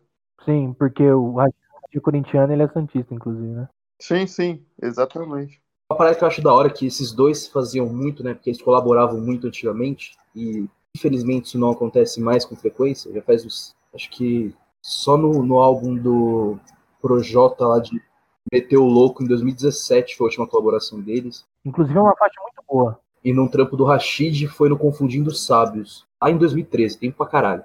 O Projota nem era universal ainda, né? É, mas eu acho da hora que eles, tipo. Acho da hora duas coisas, aliás. O refrão, que eles, quando eles faziam esse refrão juntos, sabe? Eles sempre, tipo, raramente era um com o refrão. Ou o dono do álbum com o refrão. Era tipo, ou os dois cantam juntos, ou os dois revezam, tipo. Eu acho que é poucos e bons que eles revezam. Ou, não lembro. É tipo um back-to-back, né? É, então. E eu acho da hora também que eles são sempre equilibrados nas tracks. Não, não chega, tipo, o Rashid folgadão e fala, eu vou meter o Renegade aqui. Não, mano. Os dois sempre estão, tipo, no mesmo nível, tá ligado? Eles, tipo, tá um, um pouco melhor que o outro e tal. Rashid e Projota tão, tão, tão tão iguais quanto Projota ou quanto Rashid e Kamal. Então logo se Kamal fizesse uma track com o Projota ficaria bom. É, a gente vai falar ainda, mas na minha opinião, tem o Renegade do Rashid ainda nessa, nessa mixtape, que a gente não chegou ainda. Vai chegar, cara, vai chegar, vai chegar. Tá chegando, inclusive. Não, é, é que ali não é um Renegade, né? Que ali é um posse cut, mas enfim, depois nós falamos disso. Não, mas, mas ele, enfim, é. Então, é, seguindo Somos Mais, primeira coisa que eu vou falar aqui, refrãozinho chato, cara. E é aqui é a primeira track, é a primeira track que a gente já começa a ver que é, aqui é mesmo mixtape, tá ligado? Já tá meio que umas paradas que já não tem muito a ver com o que ele falou nas tracks anteriores. Eu discordo, cra- craque Neto. Eu discordo, craque Neto. Então fala, fala cabelo de boneca. Não, quem, fala- quem discorda é o outro, eu não lembro o nome dele. Mas, então, é, como eu tinha falado, né, to- toda essa questão de você se personalizar e de você falar eu sou isso, eu sou aquilo, em Somos Mais é a primeira vez que o Projota pega essa essa posição que ele clama e te coloca dentro dela, tá ligado? Até então ele falou, ó, eu sou isso porque eu sou rap, eu represento isso, mas você também representa. E isso tá, isso tá, tá, tá presente desde a primeira track, quando ele fala sobre eu já sonhei em ser alguém, sei que você também sonhou, mas quem disse que hoje você não é ninguém? Então, é, quando, quando, quando isso, quando somos mais bate, na minha opinião, é nesse sentido. É, o, o- Projota colocando o ouvinte nesse eu também que ele está tentando criar. E isso, de novo, é, é para quem vivenciou essa época, hoje em dia, se você der play na faixa, não vai dizer nada demais. Mas para quem vivenciou essa época e for, onde, estava tendo caráter formado, Somos Mais tem uma importância gigantesca, tá ligado? E, pro- e a produção do Loud. Eu gosto da produção do Loud também nessa faixa. Sim, Loud mandava, mandava não, ainda manda, manda bem pra caralho. Gosto. Assim, eu concordo com o Shaq, sabe? Esse, esse seria o primeiro refrão que eu diria que ele dá uma tropeçada, tá ligado?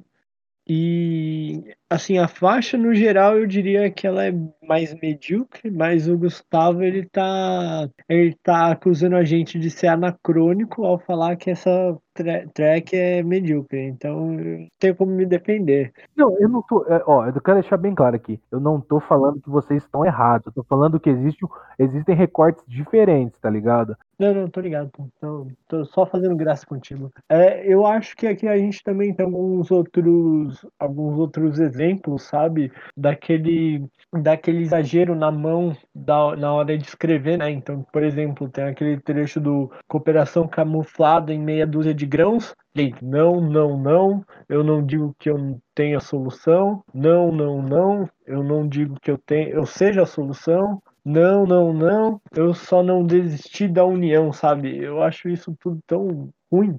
E ele fica, sabe, batendo o martelo ali. Não falou com a vida que ele fala, né? Ele fala, não, não, não. É assim, não é? Não, não, não.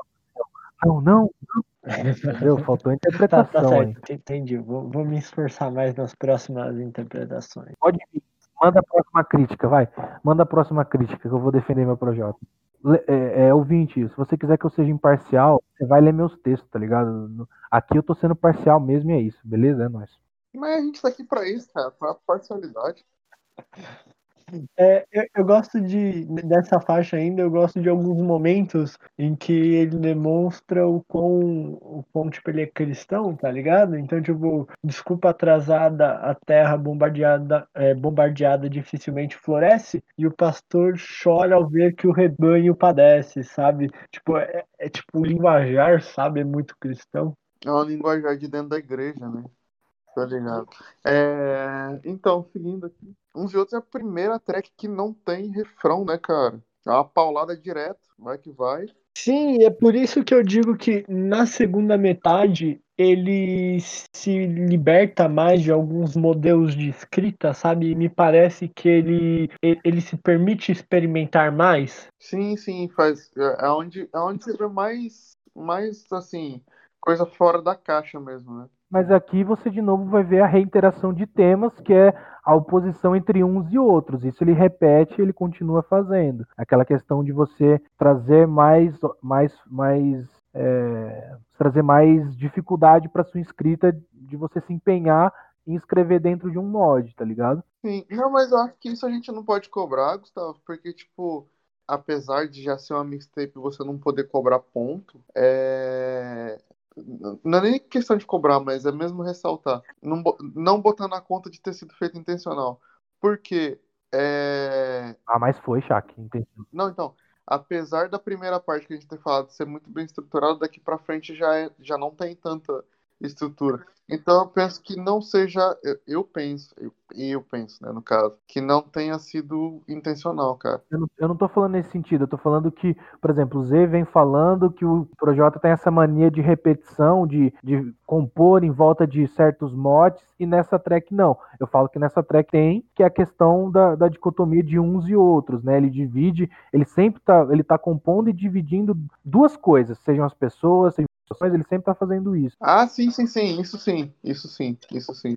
Não, eu, eu concordo, mas eu, eu digo que aqui ele se liberta mais ah, daquela, daquele modelo de verso-refrão, tá ligado? Porque, assim, toda, toda a primeira metade é verso-refrão, sabe? É, tem, tem, a, tem uma mudança ali naquela faixa que tem as pontes que o João falou que é corne e tal, mas aqui, cara, é tipo um verso só, velho. E vai, vai, vai uma talagada só. Inclusive, inclusive, é, nesse sentido também, ele, ele começa a ter mais liberdade na própria métrica. Em algumas linhas, é, em, algumas, em alguns momentos dessa track, ele coloca quatro, ele coloca quatro linhas em oito espaços, tá ligado? Em oito compassos. Então é algo que, que, que, que pega essa progressão que já está sendo dita. E por falar em progressão, se vocês pararem para pensar, e eu vou cravar essa essa observação aqui. Então, a, a, progressão de violino dessa track poderia muito bem ser uma progressão de viola caipira nesses modão. Eu quero que vocês deem play e de novo nessa melodia, que é o sample que ele usa, mano. É, é, é, é sensacional, cara. inclusive, falta. Eu penso que falta isso, mas acho que esse assunto para outro. É assunto para outro programa, mas falta isso. Referência de caipiragem e bagulho sertanejo, tá ligado? No rap. É, é, que assim, cara, né, no Véia, né, e já queimando pauta, o Véia, ele é construído em cima de uma música do Ivan Lins, tá ligado? Então, se você pega o Projota dessa época, era um cara que gostava muito de música, velho. Não era uma parada só rap, sabe? É, é tipo, ele gostava de música, mano. Ele tinha um repertório muito grande, velho.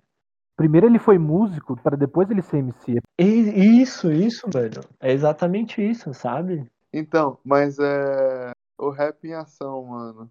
É, eu acho que é um, uma track é, que, que aborda aquela parada que o Gustavo falou, assim, de ele, ele botar você na perspectiva da parada. De, de tipo, olha, é, nada vai dar certo, mas vai dar certo o rap que fez isso e dá certo, pode dar certo para você também, não sei o quê. Eu acho que isso é maneiro, assim.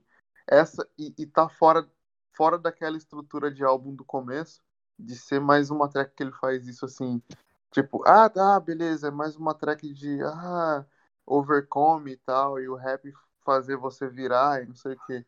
Mas eu acho maneiro, velho, a forma que ele faz isso. De tipo, na primeira parte, ele pega e, tipo, fala ali que nem tudo dá certo, não sei o que, e o rap pode fazer você virar. E na segunda parte ele se coloca, tá ligado? Falando que, é, tipo, ninguém ajudou e não sei o que, ele fez o corre dele virar e tá começando a dar resultado, tá ligado? É, é porque o Projota, esse trampo, ele tem, tipo, meio que três frentes que ele ataca mais, digamos, né? Que são, tipo, amores, o, é, esses hinos de motivação e o amor ao rap. E, tipo, esse amor ao rap é um bagulho que não rola hoje, que hoje acho que não cabe tão bem, porque você ser rap hoje é, tipo, é fácil pra caralho. O rap irrita, te dá dinheiro e tal. Só que em 2010, mano, era, tipo, um bagulho foda. Tipo, o rap salvava a vida não porque você ia ganhar muito stream, fazer um trapzinho ou alguma coisa assim. O rap te salvava porque, mano, mudava a cabeça e a vivência, o coração da pessoa, tá ligado? Então o Projota faz isso muito e em 2010 esse era um bagulho foda. Você, tipo, não, porque, mano, eu amo isso, porque essa cultura, essa arte me fez ser quem eu sou, e não sei o quê. Então, tipo, e essa, o Rap Ação, acho que é o melhor exemplo disso, porque ela é, ela é muito bem escrita, do começo ao fim tal, tem, tipo, boas rimas tal, e ele vai passando essa parte da responsa, que é até o bagulho que eu escrevi naquele meu texto sobre a voz ativa, que é, tipo, sobre você ter essa responsabilidade com o rap, porque não é só você, tipo, chegar e tal, ter aquela linha é, que eu sou um trabalhador que sabe que só fazer rima não te faz um MC, te faz um falador. Essas noções que ele traz em algumas outras tracks do álbum, mas essa principalmente, mostrar o rap como um, motor, digamos, para a vida de alguém, eu acho que é sensacional. E nessa track, é, talvez aquele melhor faz isso. Mano, te falar que assim, você fala, né, que hoje em dia as pessoas, né, não tem esse, esse apego em dizer, em dizer o que, que é o rap, né, em, sabe, quase uma declaração de amor ao rap. Eu tava entrevistando, né, o, o Vitor Xamã, cara, e ele tava falando sobre como, como é, ele encontra pessoas, né? E essas pessoas dizem que começaram a fazer rap e aí elas pararam porque o trampo não virou financeiramente, sabe? E como ele entendia isso, parça, porque é, ele come, começa numa coisa muito de amor ao rap, sabe? De tipo, mano, eu faço rap porque eu faço rap, sabe? E não, não é só um, uma virada só financeira, sabe? Tanto que tanto que nem todo, nem todo mundo que são pessoas boas pra caralho. Por exemplo, até nessa época, 2010, 2011, por aí, o Coruja tinha um trampo muito foda e eu tenho certeza que não virava de grana pra ele, tá ligado? E ele continuou, não seja por isso, tá ligado? Isso é muito foda. A voz do coração aí, salve Coruja. Salve Coruja. É isso. Mas vamos seguir aqui com, com pra frente com o serviço aqui. É, quanto, quanto, cara? É, não sei. É uma track eu, eu, eu, assim, eu acho da hora ele citar citar o, o, como que era fazer o bagulho e tal, do Rashid ir ajudar e a parada. Mas não sei, eu, eu, não gosto muito. Nossa, eu acho essa track do caralho, mano. Eu acho ela. A escrita derrama emoção na escrita. Parece que ele, tipo, escreve, sei lá, chorando. O segundo verso, principalmente, é do caralho. Pô, é, é, muito emocionante a escrita. Eu acho que é uma das da, daquelas vezes que, mais uma vez, eu vou ser boomer e falar que a gente não vê isso ultimamente. Mas é, não tem muito esse bagulho de você sentir uma emoção, tanto na performance quanto na escrita. Tipo, essa faixa, para mim, ele, ele vai falando isso do progresso, de como ele vai crescendo e como ele luta nisso e tal. Não, sim, então, eu acho que assim, isso é da hora. Deixa, só te interromper rapidinho, João. Tipo, eu acho que isso é da hora, mas eu falei que eu não gosto tanto porque assim, é, para mim começa a pegar aqui a parada da superação, tá ligado? Nesse pedaço assim para mim, daqui para frente começa a pegar tipo assim, é, tipo, mano, e agora? Vai falar só disso mesmo assim? A gente sabe que dá pra virar, a gente sabe que foi, tipo, difícil e tal, mas é isso, tá ligado? Aí aqui começa meio que a saturar, assim, quando a gente vai ouvir de cabo a rabo, tá ligado? Então, mas aí entra na questão de que também é, é, é, é o que você havia dito, mano, é uma mixtape. Talvez a gente cobraria isso de um álbum, tá ligado? Que tem que ter uma, uma, um tema que percorra pela tracklist.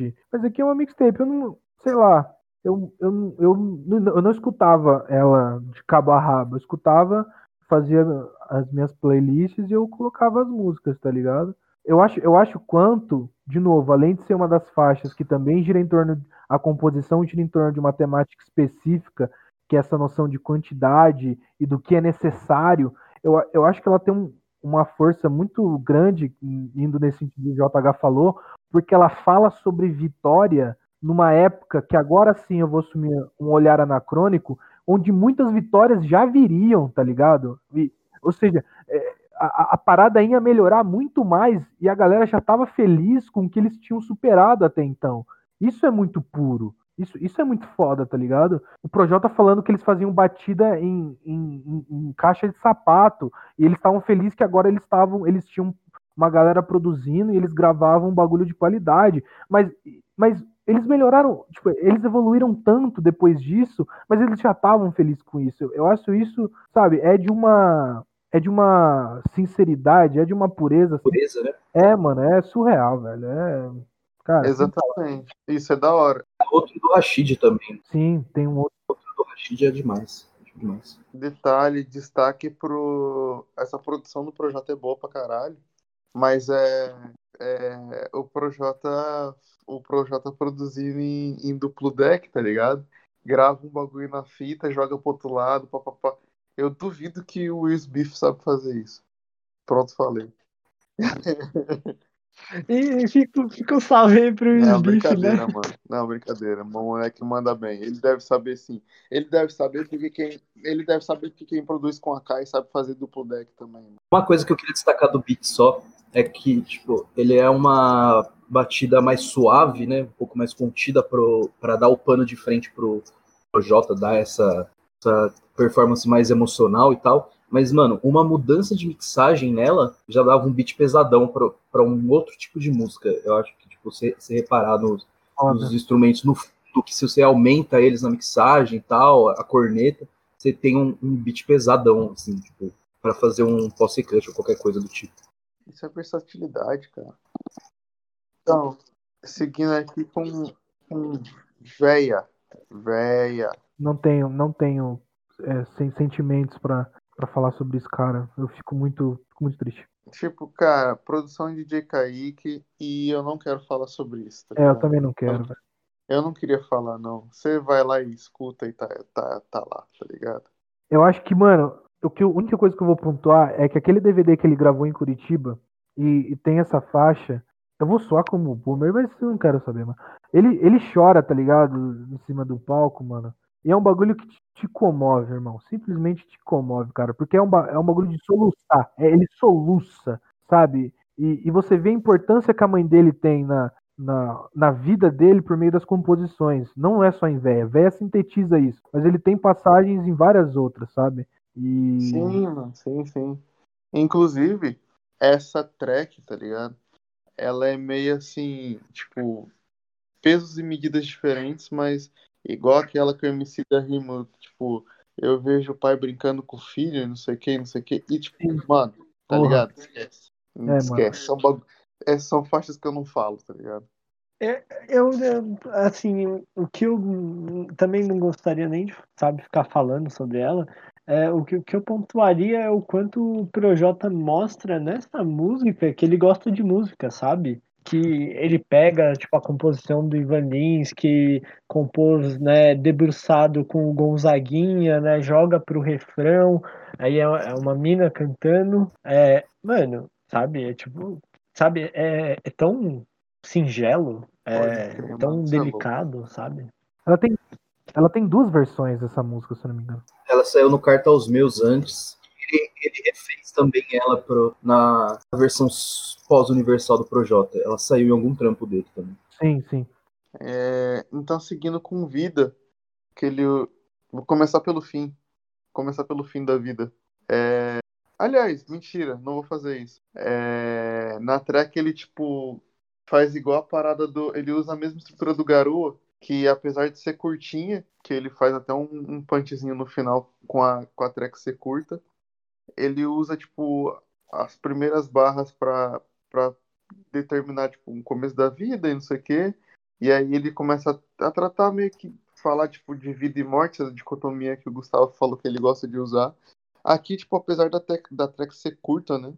Ele usa muitas ferramentas que ele já usou nas outras tracks todas. Tipo, ele usa a dicotomia, ele usa a, o, o, o espelho ali da Storytel, ele usa o final abrupto do, do que ele já usou duas, três vezes antes. E eu acho essa track, apesar de ser curtinha, ela, ela é boa, cara. Tem boas rimas ali. Um beat bom do Kaique também. É, eu ouço ela como interlúdio.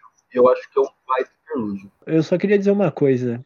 E aí, Kaique, valeu, irmão. Só isso. Eu acho que isso vai muito no sentido de algo que o JH já disse, que é a simplicidade que ele tem para tratar sobre certos assuntos. Ele fala da morte levantando uma questão e também é um bagulho que bateu muito em mim na época e eu não sei porquê. Talvez pela simplicidade mesmo. Quando ele fala que ele, é, abrindo aspas aqui, tive três, quatro cachorros que se foram sem eu entender. Como se explica para um filho o que é morrer? Sabe? Então acho que eu, eu também, eu também é, entrava nessa perspectiva de ser um filho, de não entender também sobre, sobre esse assunto, por, por ser uma pessoa que estava começando a formar caráter. Então, é, essa simplicidade que ele tem para usar as metáforas, ele usa depois a do circo, né? É um circo passageiro, me sinto em casa, mas sei que sou forasteiro. Então, é, é uma finura de trato, sabe? É uma pessoa que tem poesia nisso, sabe? O Projota, ele, ele compunha com poesia a parada, tá ligado? Sim, pô. E tu consegue ver ali, tipo, tem uma ou outra linha que tu pesca ali no meio que você pega e fala assim, mano, isso podia ser qualquer estilo musical, tá ligado? Qualquer.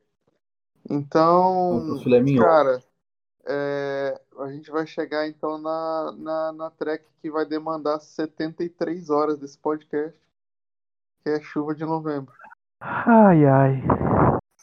Irmão, Pra falar a verdade, eu não tenho muita coisa pra falar sobre essa track, porque é uma daquelas tracks que são tão perfeitas que elas se. Sei lá, eu acho que se eu falar qualquer coisa que se aproxime disso, eu vou estar tentando voar muito próximo do sol, tá ligado? Eu acho que a melhor forma de descrever essa track é, é você ir lá e dar play nela, tá ligado? É o, é o storytelling mais triste, perfeito do rap nacional. É uma produção maravilhosa. A gente tem acorde de violão que é eternizado, entendeu? Se você escutar esse acorde a 3, 3 mil metros, solto. é solto, você, no vácuo, você vai reconhecer que é dessa música. Não tem som. Se for no vácuo, você não vai reconhecer, porque, tipo, não tem matéria pro som passar. Rau. Então, mas o, o, o que eu ia falar, mano, era que um tempo atrás aí a gente caiu naquela discussão de acústico e não sei o que, o caralho, de ser, não ser, de ser bom e de não é. E, tipo, algumas tracks que tem sample de violão, com essa incluída, é uma das tracks que conseguem.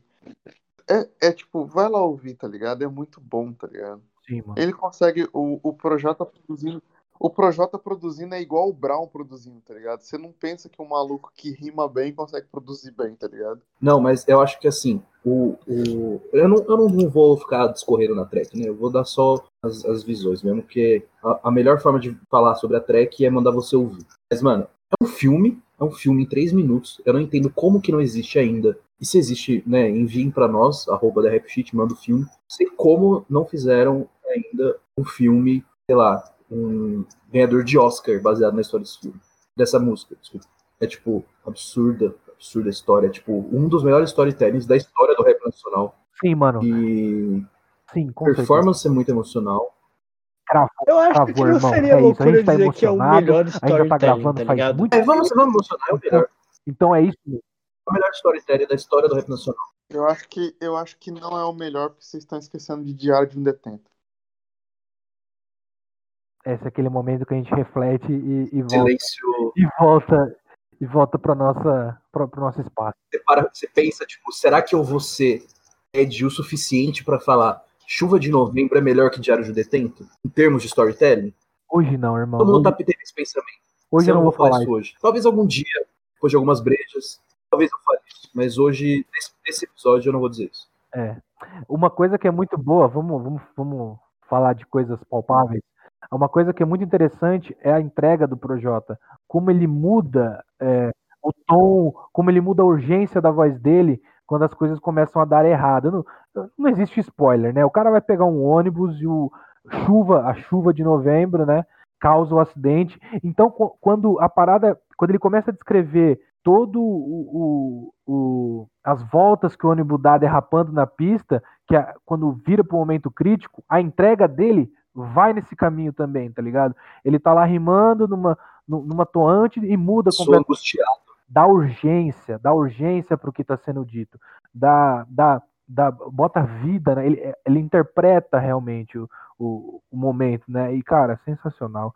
E a gente fica se perguntando o que, que, o que, que ele recebeu de mensagem, né? O que é o, o, o peão girando no final de Inception perto da mensagem recebida, mas nunca lida pelo Projota. Ele, tipo, toma totalmente sua atenção. Você fica tipo, caralho, e aí, mano? E, e, e é, e é intensificado, porque ele fala que ele, ele nunca escutou um Eu Te Amo do, do, da musa inspiradora dele, tá ligado?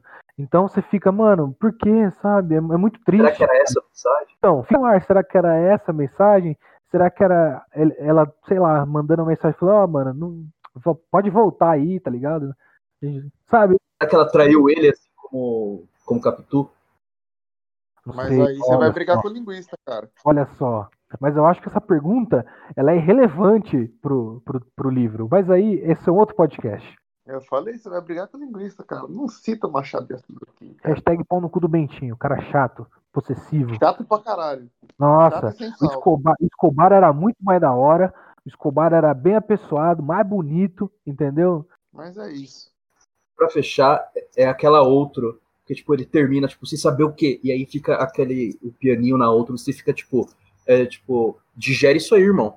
Toma esse- esses segundinhos de piano pra você entender o que, que acabou de passar. O que, que acabou. É, tipo, é, das, as primeiras vezes que eu ouvi com atenção, era, tipo, os segundos até começar a próxima música, que era, tipo, caralho, bicho. Caralho. Caralho, você, fica, tipo, cinco, você repete cinco vezes, tipo, puta que pariu. Pra que isso, né, mano? O clímax é muito alto, mano. É, Meninos, mano, que eu acho que é a track, tipo, mais. Menos paulistana, mais paulistana que tem, tá ligado? Porque ela tem muito cara de Falcão. Puxa muito assim pra uma parada MV Bill e tal. E o Rashid destrói aqui, né, mano?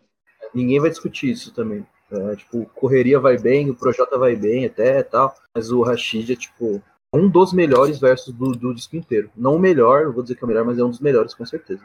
Sim, mano, aquela, aquela interação de 12 horas, 12 anos, 12 mola. Puta que pariu, velho.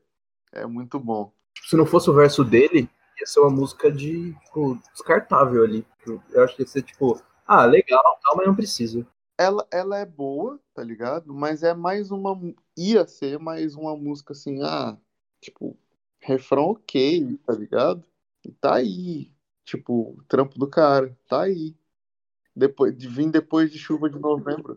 Depois de chuva de novembro, tá ligado? Ele fala assim, ah, tá aí, mano. Mas é uma puta paulada do Rashid tá- depois, tá ligado? Concordo, concordo em número, gênero e grau. O Rashid faz necessárias, tipo, ele que dá a permissão pra essa música existir, tá ligado?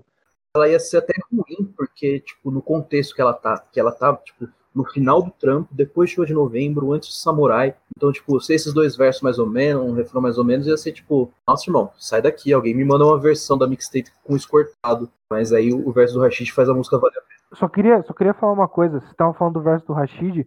Essa é uma das entregas mais raivosas que eu. Eu nunca vi o Rashid rimando com essa raiva em toda a carreira dele. Eu acho que Meninos é, é uma entrega particular nesse sentido, porque é raiva pura. Não, tem, mano. O Rashid tem nesse uma nível? música mais pica que essa. Ô, a louco, mano. cena, tá ligado? Mas, não, a cena, mas, mas nesse nível de raiva, que o bagulho que é- é- são grunhidos que ele solta, tá ligado? Eu acho que não é. A, a cena, eu me lembro que é um negócio bem mais. Até um, é um sample de Ah, jazz, é um bagulho bem Não, mais sim, sim, contido. Sim, sim, sim. Com, re- com relação ao delivery, sim, sim. Eu falo em questão de delivery, tá ligado? O cara, o cara é uma besta, grunhindo, enjaulada, com ódio, tá ligado?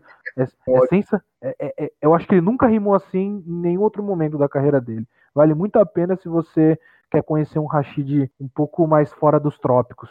Então, mano, e aí, tipo, é, voltando. Samurai, né, mano?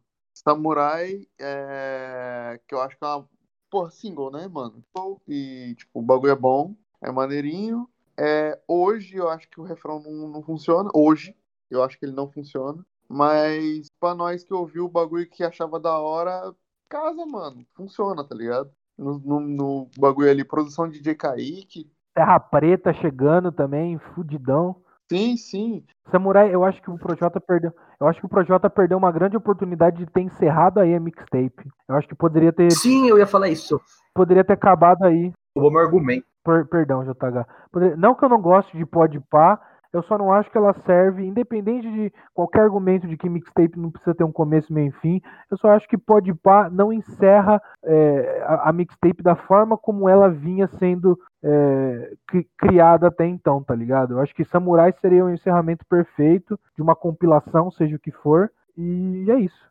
É, é- é muito inspiradora. Já falei Pode que abriu crer. portas pro, pro rap nipo brasileiro, e é isso aí. Eu acho que pode parar pra estar lá pro meio do disco, né, mano? Então, tipo, ah, não faz nada de novo. É tipo, ah, a gente chama o rap, beleza. Mas, tipo, o beat é muito bom. O beat precisa ser. É uma coisa que salva, tipo, com o baixo bem marcado, a guitarra e o violão de levezinho no fundo, que entra depois do primeiro refrão e tal. A gente já vai falar das duas faixas juntas. É, as guitarras, a, a guitarra em Pode Par é muito bom, velho. O- o- as linhas de guitarra são muito boas. E Isso, isso eu acho que é, tipo, inegável, tá ligado? O quê? Não, que pode pá, valia a pena existir só por causa da guitarrinha, tá ligado? Ah, sim, com certeza. Mas que existisse lá pro meio do álbum. A produção dela é muito boa. mas ela no final é redundante, porque não tem nada nela que, em termos de performance de escrita, que não, não tenha sido dito ainda. Então eu acho que ela é ok. Mas Samurai, já que eu não tinha falado nada dela antes, pra mim ela é, não é boazinha, não, mano. É incrível. Ela é tipo, uma coisa que o Projota faz muito nesse álbum é ele te dar os hinos de motivação. Serve para qualquer coisa, mano. Eu lembro que eu tava na escola nessa época e eu ia jogar interclasse, mano. E eu jogava uns campeonatos também de futebol tal. Eu jogava num time aqui do bairro. É... E, mano, Samurai era um dos meus hinos de tipo, mano, eu vou jogar, eu acordava, mano, eu ouvia Samurai. Era tipo, essa música aqui vai me dar motivação, caralho. Se os caras me derrubar, eu vou derrubar eles de volta. Se cortar meu braço, não sei o quê. É tipo, é uma puta de motivação. Eu acho ela muito foda. Muito foda. Ela é, tipo, marcante, mas ela é muito boa. E ela deveria fechar o álbum a sequência dos amigos e a facilidade com que ele coloca esse raciocínio nas linhas é muito é muito foda, velho. Aquela parte do colegas, eu tenho 20 amigos, eu tenho 6 que vejo sempre só 4 que posso... é demais. Mano, olha isso, tá ligado?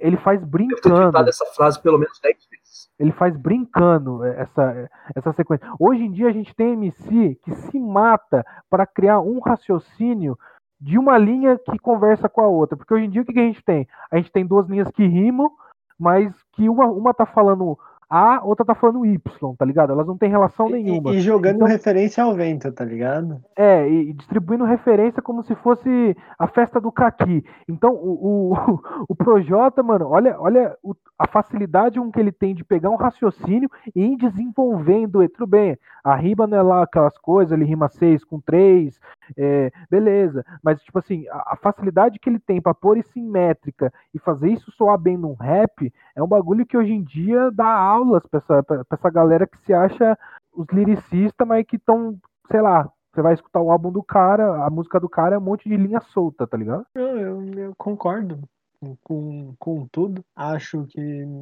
esse trecho, né, do Colegas, eu tenho 20 até o até a punchline do final, é, eu acho muito incrível, eu acho tipo o ponto alto da música, tá ligado? E eu acho muito doido que vem no final do terceiro verso. Então, tipo, é uma música que tem uma experiência de, de audição ascendente, sabe? Então você tá sempre ouvindo ela e acendendo. Então eu acho isso tipo muito incrível. Eu acho que as pessoas é difícil, sabe, as pessoas terem essa preocupação, sabe? É, inclusive uma coisa que o Projota faz muito, sabe? E, e, é uma coisa do Projota mesmo. Ele vai desenvolver muito bem as ideias dele dentro dentro do verso dele, né? Só que ele vai construir toda a ideia para na última linha ter aquela punchline, tá ligado? Que é a frase de efeito mais foda possível. Às vezes ele dá aquela capengada, né? Uma, uma frase meio corny, né? Mas isso tá aí até hoje, tá ligado? Você pega o verso dele no Poetas no Topo em dezembro, é um verso longo, bom e tal, e ele constrói tudo para no final tem a frase de efeito, só que, né, vem aquela frase de efeito corny, cringe pra caralho, então dá, dá aquelas capengadas, mas, mano, ele sempre faz isso, sabe? Pega todos os versos dele no álbum, véio, é sempre perfeitinho, sabe? Vai ter sempre a frase de efeito mais foda do verso. Constrói essa punchline. E, é... A geração pós-2015 do rap, ela se, se acostumou a soltar a punchline pela punchline. Tipo, ele não quer dizer nada, só quer soltar a punchline. Ele pensou no banho, a punchline, e falou, vou soltar essa. E ele põe na sétima faixa do, do verso. Ela não tem nada a ver com a sexta e nada a ver com a oitava. Ou às vezes alguma coisinha ele constrói com a oitava. Mas enfim, é tipo só a punchline. E o, o Projota, ele sempre teve isso, tipo, ele vai construindo, é o que o Zé falou. E em projeção ele não faz isso, nos outros trampos ele faz mais, que é o que o Zé falou também, que é ele ser inconsistente no próprio verso. É, por exemplo, mas hoje ainda estou vivo, não vou comer do meu pão. Hã? Só que aí fechou bem no final. Então, mas eu acho que isso é muito referência de, de comédia, tá ligado? Dessa construção de, de, de, de, punchline, mas bem costurada para você chegar e bater no final. Eu acho que é mesmo, eu acho que é mesmo uma referência assim de comédia. Então, rapaziada, eu acho que é isso. A gente finaliza por aqui. Tipo. Considerações finais, quero fazer... finais. Calma! Caralho! então, é, é mesmo isso e, tipo, agora quero fazer aqui as considerações finais do álbum. Então, eu quero começar aqui com o João. Essa parte você entra, João. Ah, Foi mal. É, então, projeção, ela é, é um trampo mais que tudo marcante. E eu acho que é uma audição que se sustenta até hoje, mano. Em 10 anos, eu acho que se bobear é talvez a melhor audição daquele ano no rap nacional. Sim, eu disse isso. Eu sei o que vocês estão pensando. E eu disse. É, se o envelhecimento não é muito ideal por conta das temáticas dele, que às vezes nem sempre, às vezes nem sempre, no muito por conta das temáticas dele, que nem sempre se adequam ao que se ouve hoje, e além da questão da- das mixagens e tal, que isso muda sempre, ele se vale, né, isso, isso se equilibra pelo sentimento que, que toda uma geração que foi marcada por esse trampo tem, fator nostalgia. Então, tipo, se era um álbum nota 9 em 2010, eu tô dizendo que é um álbum nota 9 em 2010, ele perde uns pontos e ganha outros e continua sendo um trampo nota 9 hoje. É, principalmente para quem viveu aquela era. E é marcante. Mas não há lugar melhor do mundo que o nosso lugar é melhor. É isso. Falou, galera. Então, é... Zé, manda aí tua, tua opinião aí, suas considerações finais. É, considerações finais, eu diria que, assim, ne- nessa época, o, o DJ Kaique, mano, ele, sabe, ele, sei lá, quase que carregou o rap nacional nas costas, tá ligado? Tipo, botou assim, falou, vou, vou botar esses moleque aí pra cantar, parça, sabe? Foi, assim, é, é incrível ver o, o trampo que o cara fez nessa época pelo rap nacional, sabe? E isso se sustenta durante alguns anos, sabe? É, é tipo uma contribuição ímpar que o cara vai dar pro rap nacional. É, e projeção, cara, é, é- é uma mix, né? Uma mixtape que ela tem por si só um- uma relação de consumo muito diferente com o público, né? Que ia consumir rap. Então, como, então muitas vezes a galera Eu acho até que era outro público, mano. é, então, mas muitas vezes a galera, tipo, pegava faixas, sabe, soltas e construía. Então, sabe, toda essa, toda essa, esse quebra-cabeça que as próprias pessoas faziam com as faixas nas playlists, elas contribuem muito também no consumo posterior da mixtape no todo, sabe? Elas mudam um pouco a experiência. É, mas mesmo assim, sabe, eu, eu fico admirado como o Projota ele consegue ser é, conciso naquilo que ele, que ele tá passando, sabe, nos, nos sentimentos que ele coloca para fora, é, nos estilos que ele vai exercer e como é um álbum que tem muito, um álbum não, né, uma mixtape que tem muitas faixas que vem do primeiro trampo dele, é, eu, eu fico admirado assim como a gente tinha, sabe, um maluco como o Projota produzindo rap, velho. Eu fico muito feliz de ter vivido a mesma época, sabe? De ter escutado isso naquela época. É, Eu só tenho, só tenho que agradecer mesmo, mano. É isso. E tu, Gustavo, cara, eu duvido você fazer essa consideração final sem usar surpreendente Maravilhoso, Impressionante. fantástico. E surreal, e surreal. e surreal. Exatamente. Mano, é, o que eu tenho pra falar desse álbum, cara, bom, boa parte do que eu considero, já, você já leu no, no início do programa, que é aquele textinho que foi eu que escrevi também sobre o trampo, mas eu acho que, para além do que os meus colegas já falaram, projeção tá inserida nesse, nesse movimento de mixtapes que, por sua vez, foi, é, se encontra ne- nessa escola do Marechal, né, essa filosofia de vida que o Marechal é, instituiu no, no- no- nos três, né? No Rashid, no MC no Projota. E por mais que muita gente goste de. de não é que goste, por mais que algumas pessoas queiram se, se vangloriar por essa questão da mixtape, porque sim, não é só não é só rapper novo que, que esperneia por pioneirismo, né? É, esses três foram eles eles ditaram o que era mixtape, eles não não ditaram, é, eles setaram as a, a barra para um projeto nesse sentido no começo no começo da década, né? E, e cara, que nem o, o, o Zé disse, é, é, é uma é é uma honra para a gente ter, ter entrado no rap com, com, com projetos como esse, com projeto como Projeção. Eu não sei como que essa, como que essa discussão não, não chegou nesse caminho até, até esse ponto, mas a, a gente, sim, a gente entrou pelo rap por meio desses caras. Porque assim, a gente entrou no rap, a gente foi, foi o nosso gateway, digamos assim, pro rap, esses três, tá ligado? O Rashid, o MC do Projota. Da mesma forma como hoje em dia, quem tá entrando no rap eh, entra pelo trap, essa juventude que tá vindo pelo trap. E isso tem pontos positivos, tem pontos negativos, tem as suas diferenças, que, que eu acho que até vale, vale por essa discussão, tá ligado? Pelo rap otaku. É, pelo rap otaku, por exemplo. Que muita gente fala que tá, que tá chamando uma galera, mas eu acho que o trap faz isso bem melhor, inclusive. Uh, de uma forma bem melhor. É porque é estética, né, cara? É aquela que, que a gente tinha falado. O, exato. O que eu quero dizer é o seguinte: a gente que tá. Que tá não, não é muita pretensão falar isso, porque todo, quando eu falo a gente, é todo mundo mesmo. Todo mundo que ouviu é, que ouviu o Projota nessa época ajudou a construir o que, o que o que o rap nacional é hoje, tá ligado? Então, isso, isso, isso é muito bom saber que é, os princípios que a gente tem hoje em dia foram cunhados nessa época, tá ligado? É um, é um bagulho muito, muito forte. É, é, bem positivo isso. Não tô falando que o que vai surgir com essa galera nova que tá entrando no trap não seja isso. Porque vai o trap, o drill e essas novas vertentes. Algo novo vai se criar daqui daqui mais 10 anos ou 15 anos e, e aí a gente vê o que acontece. Mas o que eu sinto é meio que um sentimento de, de missão cumprida, tá ligado? A gente, a gente aprendeu com esses caras e, e foi muito e foi muito foi muito bonito ver tudo que aconteceu até, até a gente chegar onde a gente está hoje, sabe? Então, basicamente é isso. Não tem um olhar muito crítico a respeito, porque é muito difícil ter um olhar crítico, como você deve ter percebido até então. Eu sou muito fã do, do trabalho e, e esse é o Gustavo Fã falando, tá ligado? É isso, pô. É isso, mano. Então, pronto, cara. É... Você, Shaq, suas considerações finais?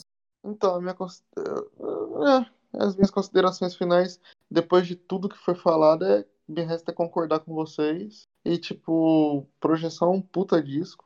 É, foi mesmo um empurrão que o projeto precisava. E eu tô só esperando, cara. Só esperando que contratos são só papéis. É isso. tá ligado? É, e com essa, cara, a gente termina por aqui. E até a próxima. Falou.